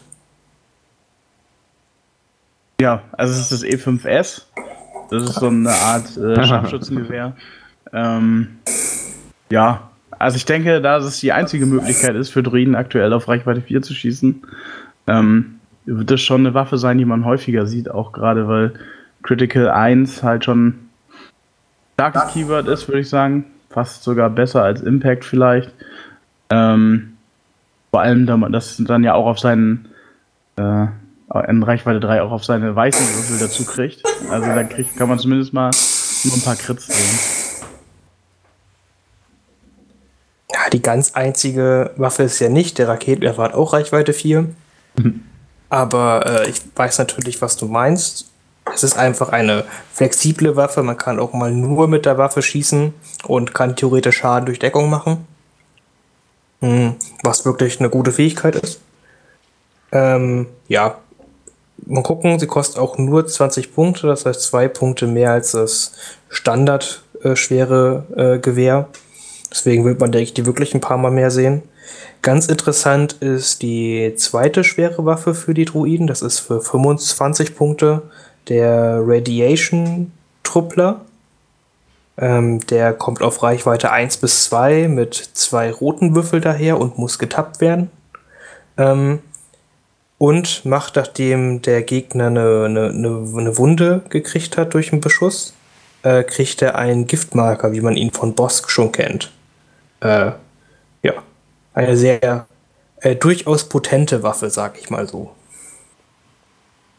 Ja, mir gefällt die auch sehr gut. Ähm, Gerade weil man bei den Druiden ja auch noch die dann äh, fünf oder sechs äh, B1-Druiden als Schild quasi vor der Waffe hat. Also kann man da mehr oder weniger gemütlich an den Gegner ranlaufen und ihn dann halt mit den Poison-Waffen schon unter Druck setzen. Das synergiert ja auch mit den Nahkampfhelden. Also ich stelle mir das sehr witzig vor, die große Masse auf einen zumarschieren sehen und man kann sich dann entscheiden, was möchte man lieber haben, ein Lichtschwert im Gesicht oder Poisonwaffen. Ja, das sind halt einfach also so, so safe Wunden, ne, die durch alle Saves durchgehen, sind potenziell halt sehr stark. Ne? Gerade auf Charakteren mit einem guten Schutzwurf ist das einfach immer noch mal sehr, sehr schlimm. Man stelle sich vor, einen Palpatine, der äh, durch Gift noch einen Lebenspunkt verliert. Das ist halt immer ein ganz, ganz schreckliches Gefühl für den Gegner. Mhm. Aber um den Giftmarker überhaupt äh, hinzulegen, also jemanden zu vergiften, muss man ja erstmal verwunden. Ja, das ist natürlich der erste Schritt, ne? Genau, also Pepperdine muss man natürlich erstmal verwunden, damit er ein Gift kriegt. Ja, aber es, das Gute ist halt, die, die kommt halt mit relativ starken Würfel daher. Die, die Waffe mit zwei rote ist natürlich echt gut. Ja. Mit halt ein bisschen Support durch weiße Würfel dahinter. Klar, ne, es kann auch einfach halt kein Schaden durchkommen, aber potenziell äh, ist die Waffe sehr, sehr stark. Ja. Weil im Druidenmirror natürlich äh, eine Poison-Dinger verteilt werden. Ja, gut. Da musst du Doku und Grievous jagen gehen mit der Waffe. Genau, weil generell gegen Truppler wäre ja Pierce besser, aber gegen die, die Pierce immun sind, ist natürlich dann Poison cooler. Ja. Ganz, ganz stumpf gesagt, oder? Ja, das, das kann man ungefähr gut sagen. Das kann man ganz gut sagen. Oder halt, ne, wenn der Gegner eben, also klar, Pierce ist immer besser, ne? So, aber es, es kann halt sein, wenn der Gegner eh keine Saves würfelt, dann kriegt er halt auch einen Giftmarker oben drauf. Ja, stimmt, das, das geht natürlich auch. Ne? Äh, es ist halt nochmal ein netter Bonus. Klar, die Waffe muss auch getappt werden und all sowas. Das heißt, sie hat einen großen. Nee. Muss halt. Nicht, nicht, oder? Ich dachte, sie, muss nicht getappt werden. Nee. Oh, dann ist sie voll gut. Hatte ich gerade gehofft, dass sie getappt werden muss. Äh, nee, die muss nicht getappt werden, dann ist sie natürlich nochmal besser. Naja, stimmt. Voll gut. Und kostet auch nur 22 Punkte. Ah ja. Genau. Hatte ich fast richtig im Kopf. Das heißt, sie ist halt auch mit die teuerste Waffe halt mit Abstand, so 22 Punkte. Das heißt, der Standard-Druide kostet halt ja 6 Punkte. Äh, deswegen ist schon eine gute Investition für die Waffe, aber sie ist es halt auch wert. Mhm. Dann gibt es äh, halt natürlich noch zwei äh, andere Upgrades. Einmal den OOM Serious Battle Droid. Der äh, wird halt der Anführer in dem Trupp und erlaubt ein Koordinieren auf Reichweite 1 bis 2 zu nutzen, statt auf Reichweite 1. Ja, hm. Das finde ich ein cooles Upgrade, wenn man ein bisschen weiter auseinanderziehen muss, seine Truppen. Ähm, da man das aber für mich gefühlt meistens nicht so der Fall, vor allem wenn man ja auch mit äh, Cohesion noch so ein bisschen arbeiten kann, weil die Reichweite ja nicht von Commander zu Commander, sondern von den beiden am nächsten zueinander stehenden Einheiten gemessen wird, ähm, bin ich ein bisschen skeptisch, ob sich das lohnt, die sechs Punkte extra dafür auszugeben. Ja, ist halt eher so ein bisschen, ich sag mal, äh, eine Versicherung, sag ich mal, dass halt die, die Druiden in der Mitte, also eine Einheit Druiden, die in der Mitte halt eher steht, halt mit diesen Druiden ausgerüstet werden, um halt sicher zu gehen, dass man die Reichweite halt auch wirklich immer halten kann. Mhm. Es sind halt auch nur 6 Punkte Upgrade, das ist jetzt auch nicht die Welt. Man kann es halt mal benutzen, aber äh, ist halt nochmal man ist nochmal flexibel. Wenn man es halt möchte, sein Druiden weiter aufteilen möchte, ist das schon ganz okay. Also es ist ja im Grunde ein B1-Druide, den man dann mehr oder weniger hat. In eine ähnliche Kategorie geht der B1 Security Droid. Kostet 9, Punkt, 9 Punkte, also 3 Punkte mehr als der Standard-Druide. Hm, den muss man aber tappen. Und wenn man ihn tappt, dann verliert man für diese Runde AI-Attack. Ja, also aktuell sehe ich da noch nicht den Bedarf. Also wie ich ja erst, glaube ich, schon mal erzählt habe, war, äh, habe ich zu 99% nicht den Fall, dass die äh, wild durch die Gegend schießen. Da ist das vielleicht ein bisschen eine Versicherung gegen die Towntowns oder Comsjammer. Ähm, man sieht aber auf dem Bild hinten den Panzer. Also ich glaube, dass man vielleicht ein bisschen weniger Aktivierungskontrolle hat, wenn der Panzer dazu kommt und dass es dann vielleicht attraktiver ist, den mitzunehmen. Also ich finde derzeit ähm, ein bis zwei Einheiten damit ausrüsten eigentlich ganz cool. Einfach um eine kleine Versicherung zu haben, wenn der Gegner Comms-Jammer massiver einsetzt, dann sind das quasi die Fronteinheiten, äh, die dann hoffentlich dann angegriffen werden von dem Towntowns. Du kann man sich mit denen halt immerhin noch lösen in der Runde, wenn man gecharged wird. Ne, wenn man die ein bisschen weiter vorne stehen. Das ist halt so ein Versuch, den man halt machen kann. Mhm. Wenn man es vorhin Reichweite halt so hinkriegt, dass der Towntowns nur die chargen kann, dann ist das ganz, ganz gut. Und sie kosten halt nur drei Punkte mehr pro, pro Modell.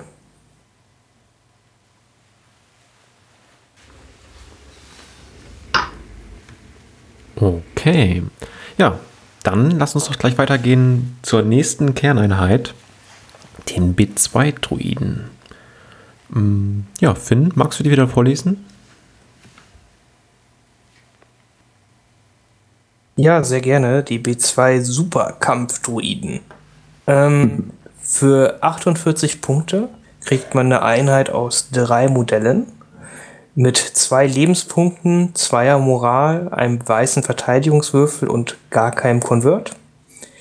Ähm, sie haben eine normale Zweierbewegung, im Nahkampf einen schwarzen Würfel und im, auf Reichweite 1 bis 2 einen schwarzen und einen weißen Würfel und haben auch die äh, AI Attack Regel, wie sie die B1 Druiden haben und sind noch gepanzert 1, wie man es von dem Dubeck kennt oder von den Landspeeder.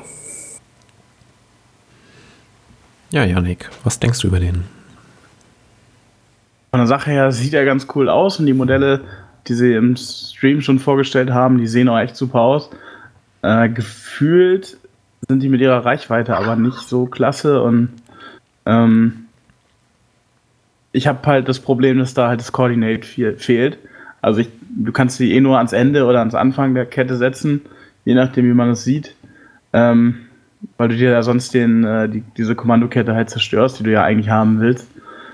Ähm, kann mir gut vorstellen, dass man da ein bis zwei von mitnimmt, aber mehr auch eher nicht. Und denke auch, dass sie eher so ein bisschen Nischendasein pflegen werden. Hm. Ja, die Reichweite 2 erinnert natürlich wieder an die Flottentruppen. Aber das mit dem ans Ende der Kette stellen, ja, denen fehlt natürlich die Regel Coordinate, dass sie den Token Befehlsmarker halt weitergeben. Aber vielleicht kann man die ja zur Not auch mal überspringen. Zumindest mit einer Einheit, wenn man halt den neuen Anführer für die B1-Druiden dabei hat. Dann hat man eine Reichweite 2. Vielleicht hilft dann das ein bisschen beim Positionieren. Finn, was bringt die Einheit denn sonst noch mit?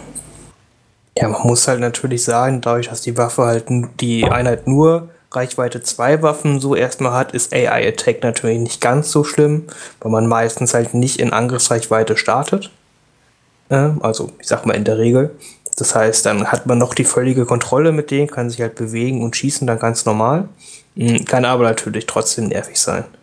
Ähm, bis jetzt ist halt äh, eine schwere Waffe halt ganz bekannt, die die Einheit haben kann. Das ist für 26 Punkte der B2 ACM Truppler. Der kommt äh, mit drei roten Würfeln auf Reichweite 1 bis 2 her, daher. Das heißt, der pusht nochmal den äh, Output auf Reichweite 2 sehr hoch. Mhm. Und man kann halt natürlich nochmal für 16 Punkte einen zusätzlichen Superkampfdruiden nehmen. sodass man jetzt mit so einer ausgerüsteten Einheit bei 90 Punkten wäre, mit 10 Lebenspunkte, äh, Moral 2. Hm. Was man halt sagen muss, dass die Einheit halt äh, natürlich nicht so einfach suppressed, also sie kann ja nicht suppressed werden, weil sie halt ein Druidentruppler ist. Das heißt, sie kann halt nur paniken. Das heißt, mit zweier Moral kann diese schon recht gut für sich selber stehen, muss sich in der Nähe des Commanders sein. Hm. Das heißt, sie ist eine Einheit, die auch mal ja, für sich selber über eine Flanke kommen kann und da halt mit der Einheit schon aufnehmen kann. Okay, Yannick, so als Gesamtpaket, 90 Punkte. Du sagtest ein, zwei Einheiten, das wäre echt schon eine ganze Menge. Und auch wenn wir da an Druidikas denken, die liegen ja dann auch schon fast in dem Preissegment. Ähm, ja, werden wird diese Einheit in deiner Listen schaffen? Ja, das finde ich aktuell schwer, schwer, zu sagen, weil man nicht weiß, was noch kommt. Ähm, aktuell hat man ja das Manko mit den teuren Commandern und äh, dass einem dann natürlich ein bisschen die Aktivierung fehlt, wenn man dann noch teure Core-Einheiten dazu nimmt. Ich kann mir bei den 1, 2 äh, B2-Einheiten halt vorstellen, dass ich die an die Ränder stelle, quasi als Flankenschutz gegen irgendwas, was von der Seite reinkommen könnte. Ähm, aktuell gefällt mir aber da tatsächlich der Druidika ein bisschen besser als äh, für sich alleine laufende Einheit. Okay. Ähm, Johannes, du hast ja bei deinen Rebellen eine ähnliche Einheit, Flottentruppler. Klar, die sind ein gutes Stück günstiger, ähm, mehr als 20 Punkte, wenn man sie nur mit 5 Mann spielt, also 4 Mann plus schwere Waffe. Aber ansonsten aufgrund der Waffenreichweite ja vergleichbar. Was denkst du denn über die Super-Kampfdruiden? Ähm, also gefühlt, also so ein bisschen gehen sie halt in die Richtung äh, einen Mix aus den Flottentruppen und den Wookies. Weil ich sie haben zum einen diese, klar, die Reichweite 2, dann die vielen Würfel und aber auch halt die, ich sag mal, die also ähnliche Widerstandsfähigkeit wie die Wookies. Wenn du da noch einen zusätzlichen Truppler einpackst, die schwere Waffe drauf, dann hast, hast du ja 10 Leben. Und klar, bei Wookie hast du 12, aber dafür hast du bei den Zugkampfdruiden auch noch die Armor 1. Das heißt, je öfter die Einheit beschossen wird, umso mehr Treffer kannst du ja auch dann verhindern durch diese Fähigkeit.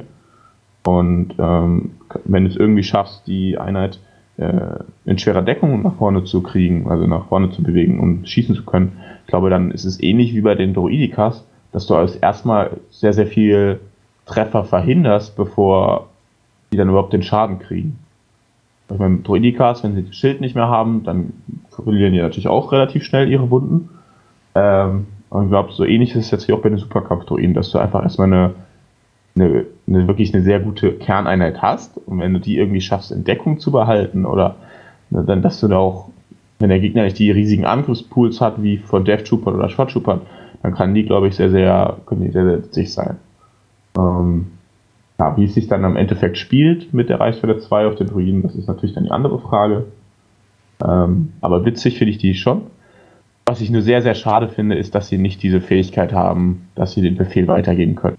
Das heißt, du kriegst auf den Befehl drauf, kannst ihn nicht weitergeben. Das heißt, du kannst nicht deine ganze Armee auf Reichweite 2 B2 Superkampfdruiden aus, ausrichten, äh, weil du dann ja, weil du einfach die Befehle dann nicht hast. So, das das wäre natürlich ziemlich witzig, wenn die die gleiche Fähigkeit hätten, dass du halt da auch die Befehle weitergeben kannst. Ähm, so kannst du ja, glaube ich, weiß nicht, zwei, zwei Einheiten vielleicht spielen und kriegst dann trotzdem, wenn du eine 1-Pip spielst, nicht da jeweils einen Befehl drauf. Das weiß nicht, ist, ist, ist ein bisschen kompliziert, aber äh, das, das wäre noch ziemlich witzig gewesen. Dann hätte ich, hätte ich eine B2 Superkampf-Druiden gespielt, aber so ist ein bisschen schwieriger. Ja, da kann ich nur zustimmen. Also mich hätte das auch auf jeden Fall gereizt, eine Armee mit ganz vielen Superkampf-Druiden zu spielen. Auch das Befehle weitergeben vermisse ich irgendwie. Ähm, insbesondere wenn wir reden halt hier über eine Einheit 90 Punkte, das ist ja wirklich schon viel. Und dann so ein Spezialfall, also erstmal nach vorne bekommen, dann schießen sie wahrscheinlich einmal und verlieren viele Einheiten, wenn sie zumindest dann noch ihren defensiven Würfel drehen dürften, vom Machtsymbol auf ein Schild. Ähm, dann werden sie ja wirklich ein bisschen haltbarer. So sind sie insbesondere gegen Einheiten mit vielen Würfeln, die viele Treffer generieren, so Short Trooper, Death Trooper, da leiden sie dann doch schon sehr stark. Finn, was denkst du über das Gesamtpaket Superkampfdruiden? Ja, ähnlich. Also ich sehe halt auch, so eine bis zwei Einheiten kann man, denke ich, ganz cool unterbringen. Es ist ja auch dann eher quasi so eine, naja, Kontereinheit, wenn mal halt jemand nah in einen rankommt, dann haben sie ja schon relativ viele Würfel, ähnlich wie Flottentruppler. Mhm. Und sie können halt auf, alleine auf der Flanke halt doch schon ein bisschen was machen. Man muss ja auch immer bedenken, sie sind immer noch Truppler, das heißt, sie können auch bei vielen Missionszielen halt mitwirken, was Druidikas halt nicht können. Mhm. Es fehlt uns natürlich auch noch eine schwere Waffe, die wir halt nur zum Teil gesehen haben, die halt irgendwie mit Blast daherkommt und auf Reichweite 1 bis 3 schießen kann mit irgendwelchen Würfeln. Ich glaube 2 bis 3, oder? Oder 2 bis 3, irgendwie also sowas war das. Genau, sowas hatte man noch. Hm. Was natürlich Blast natürlich eine sehr starke Regel. Äh, das heißt, vielleicht hat man da noch einen ganz guten Ansatz, mit dem man halt arbeiten kann. Hm. Aber ja, also ich würde auch gerne eine Armee aus nur super Kampfdruiden sehen. Ich denke, das wäre relativ stylisch. Äh, ob das so möglich ist, weiß ich leider auch nicht. Ich bezweifle es auch ein bisschen, einfach weil der Reichweitenbeschuss fehlt. Mm, ja, genau. Aber es ist auf jeden Fall eine coole Einheit. Ein, also, man wird sie bestimmt sehen auf dem Schlachtfeld. Äh, nur, nur nicht unbedingt in jeder Armee ganz oft. Okay. Dann stell uns doch zum Schluss nochmal eben den Panzer vor. Da sind ja dann auch nicht ganz so viele Upgrades äh, bisher bekannt, nur der eine Commander. Und dann können wir vielleicht nachher mal zum Gesamtfazit kommen. Ja, äh, der AA, AAT Battle Tank. Ähm, er kommt ähnlich daher wie der Klonpanzer für 170 Punkte Grund mit neun Lebenspunkten, roten Verteidigungswürfel und einen 6er äh, Beschädigungswert. Also schon relativ tough, möchte man sagen. Tougher als der imperiale Panzer. Defensiv auf jeden Fall. Bei einem Lebenspunkt. Ähm, und hat ganz, ganz viele Sonderregeln. Er ist natürlich gepanzert. Arsenal 2 hat eine Schwachstelle im Heck, da sogar äh, Weak Point 2. Also wenn man da an Heck kommt, kann man relativ viele Impact-Treffer generieren kann, wenn er sich, ähm, kann in seiner Runde, äh, wenn er Arsenal nicht benutzt, mit seiner, äh, mit einer, kann er zwei Attackenaktionen machen.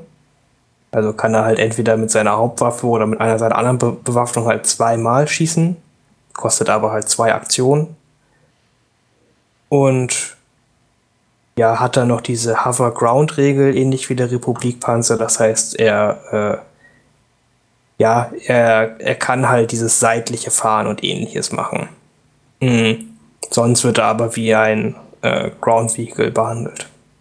Bekannt ist da bis jetzt ein Commander. Das ist äh, der T-Series Tactical Droid. Der gibt einen einfach, dass man AI Attack verliert und dass man halt der Field Commander ist. Das heißt, man kann generische Command-Karten auch von dem Panzer ausspielen. Okay. Janik, was denkst du da über den, dein neues Fahrzeug? Ja, ich habe ja auch eine kleine Vorliebe für Panzer. Ähm, ich finde den auch sehr cool. Der wird dann wohl vermutlich Grievous aus meiner Zusammenstellung erstmal rauswerfen, wenn der Panzer dann noch einigermaßen flott hier ankommt. Man weiß ja nicht, wie oft er sich noch verschieben wird. Ähm, ja, ich ist auf jeden Fall ein sehr, sehr starkes Gerät. ähm, auch dieses zweimal Schießen mit Barrage und dann, man weiß ja auch noch nicht ganz genau, was da noch kommt an äh, schweren Waffen. Da bin ich echt gespannt, was er noch so drauf hat. Ähm, ja, ich denke, dass er ganz cool wird. Muss man mal sehen. Aktuell finde ich, ist da noch nicht so viel, noch nicht so viel bekannt. Ich werde ihn aber, denke ich, auf jeden Fall nutzen. Okay. Denkst du, ähm, du hast gesagt, du wirst es halt äh, ausprobieren und dass er vermutlich halt Grievous auch aus der Liste verdrängen wird. Wenn du jetzt mit den Einheiten jetzt noch alles kommen mit und den Upgrades und dergleichen eine Liste schreiben wollen würdest, jetzt auch ohne dass es auf den Punkt genau passt, was würdest du ja gerne mit reinnehmen? Also was würdest du da reinklicken? Wie würde so eine Liste in, sagen wir mal, drei Monaten für dich aussehen? Ja, ein bisschen schwierig zu sagen jetzt, aber so im Kopf würde ich halt den Doku, so wie er jetzt ist, nehmen. Ähm, den Panzer Wobei das Problem halt leider ist, dass man nicht so genau weiß, was der Panzer noch hat. So mit seinen 175 Punkten, die man mit dem T-Serien-Druiden noch drauf hat, ist natürlich relativ billig. Ähm, da wird aber sicherlich ja noch die schwere Waffe dazu kommen, die man vermutlich brauchen wird. Und eventuell noch andere Upgrades, die ganz sinnvoll sind. Ähm, ja, dann dazu sechsmal Druiden, einer mit HQ Uplink, die Druiden dann mit der Scharfschützenwaffe, die präferiere ich aktuell ein bisschen vor den anderen. Ähm, ja, dann hat man auch, kann man so eine Art kleine Gunline spielen mit dem Panzer. Reichweite 4, ich denke, das kommt alles ganz gut. Und dann hat man noch Doku, der mit seinen Karten ein bisschen Spaß macht. Also stelle ich mir witzig vor und auch recht stark. Okay. Ja, bin ich mal gespannt, was wir da sehen werden. Dann mal zum Schlusswort. Finn, was möchtest du noch zu Klonen und Druiden loswerden? Also, man muss sagen, FFG hat es ganz gut geschafft, dass man mit den wenigen Einheiten, die es jetzt schon gibt, eigentlich ganz gut mitspielen kann. Klar, man hat immer einen kleinen Nachteil noch, weil einfach die Auswahl sehr gering ist. Aber ich denke doch, sobald die Panzer auch da sind, dann kann man richtig coole Sachen spielen und ich freue mich da sehr, sehr drauf. Und wenn dann nächstes Jahr die ersten Agenten und Special Forces Einheiten kommen werden, ich glaube, ab dann macht das halt richtig, richtig viel Spaß. Da hat man jeden Slot halt eine Einheit äh, für die beiden neuen Armeen. Und dann wird man die, denke ich, auch gut auf den Turnieren sehen. Okay. Yannick, du noch ein Schlusswort zu den beiden Fraktionen? Ja, spielt Druiden und äh, ja, mir machen beide Spaß, sie sind beide super thematisch, passt alles. Äh, ich bin sehr gespannt, was noch kommt. Es muss ja noch einiges kommen, damit man ein bisschen gleichwertig ist. Und ich denke, in einem Jahr sieht es dann auch alles ganz anders aus. Auch gegen Imperium und auch gegen Towntowns. Und dann werden wir komplett kompetitiv sein. Roger, Roger. Johannes, deine Wort, letzten Worte zu den beiden Fraktionen heute? Na, äh, Spaß. Äh, mir, ich bin immer noch hyped, auch wenn die ganzen Einheiten mir viel zu spät kommen. Ich würde sie viel lieber alle jetzt schon haben. Aber durch ein bisschen Proxen kann man sie ja jetzt schon testen. Und ähm, ja, ich finde es gut. Ich, mir gefällt es. Ich finde, es ist ein sehr, sehr guter Schritt gewesen, da die Packung da jetzt rauszu, äh, rauszuhauen. Und äh, mir gefällt es. Also ich finde es top. Und ich glaube, ein bisschen Zeit müssen wir den Fraktionen noch geben. Dann sind wir da mit den alten Fraktionen ebenbürtig. Okay, ja, mir gefällt, dass ihr heute da wart. Vielen Dank euch dreien. Und dann würde ich sagen, bis zum nächsten Mal. Tschüss. Tschüss. Tschüss. Tschüss.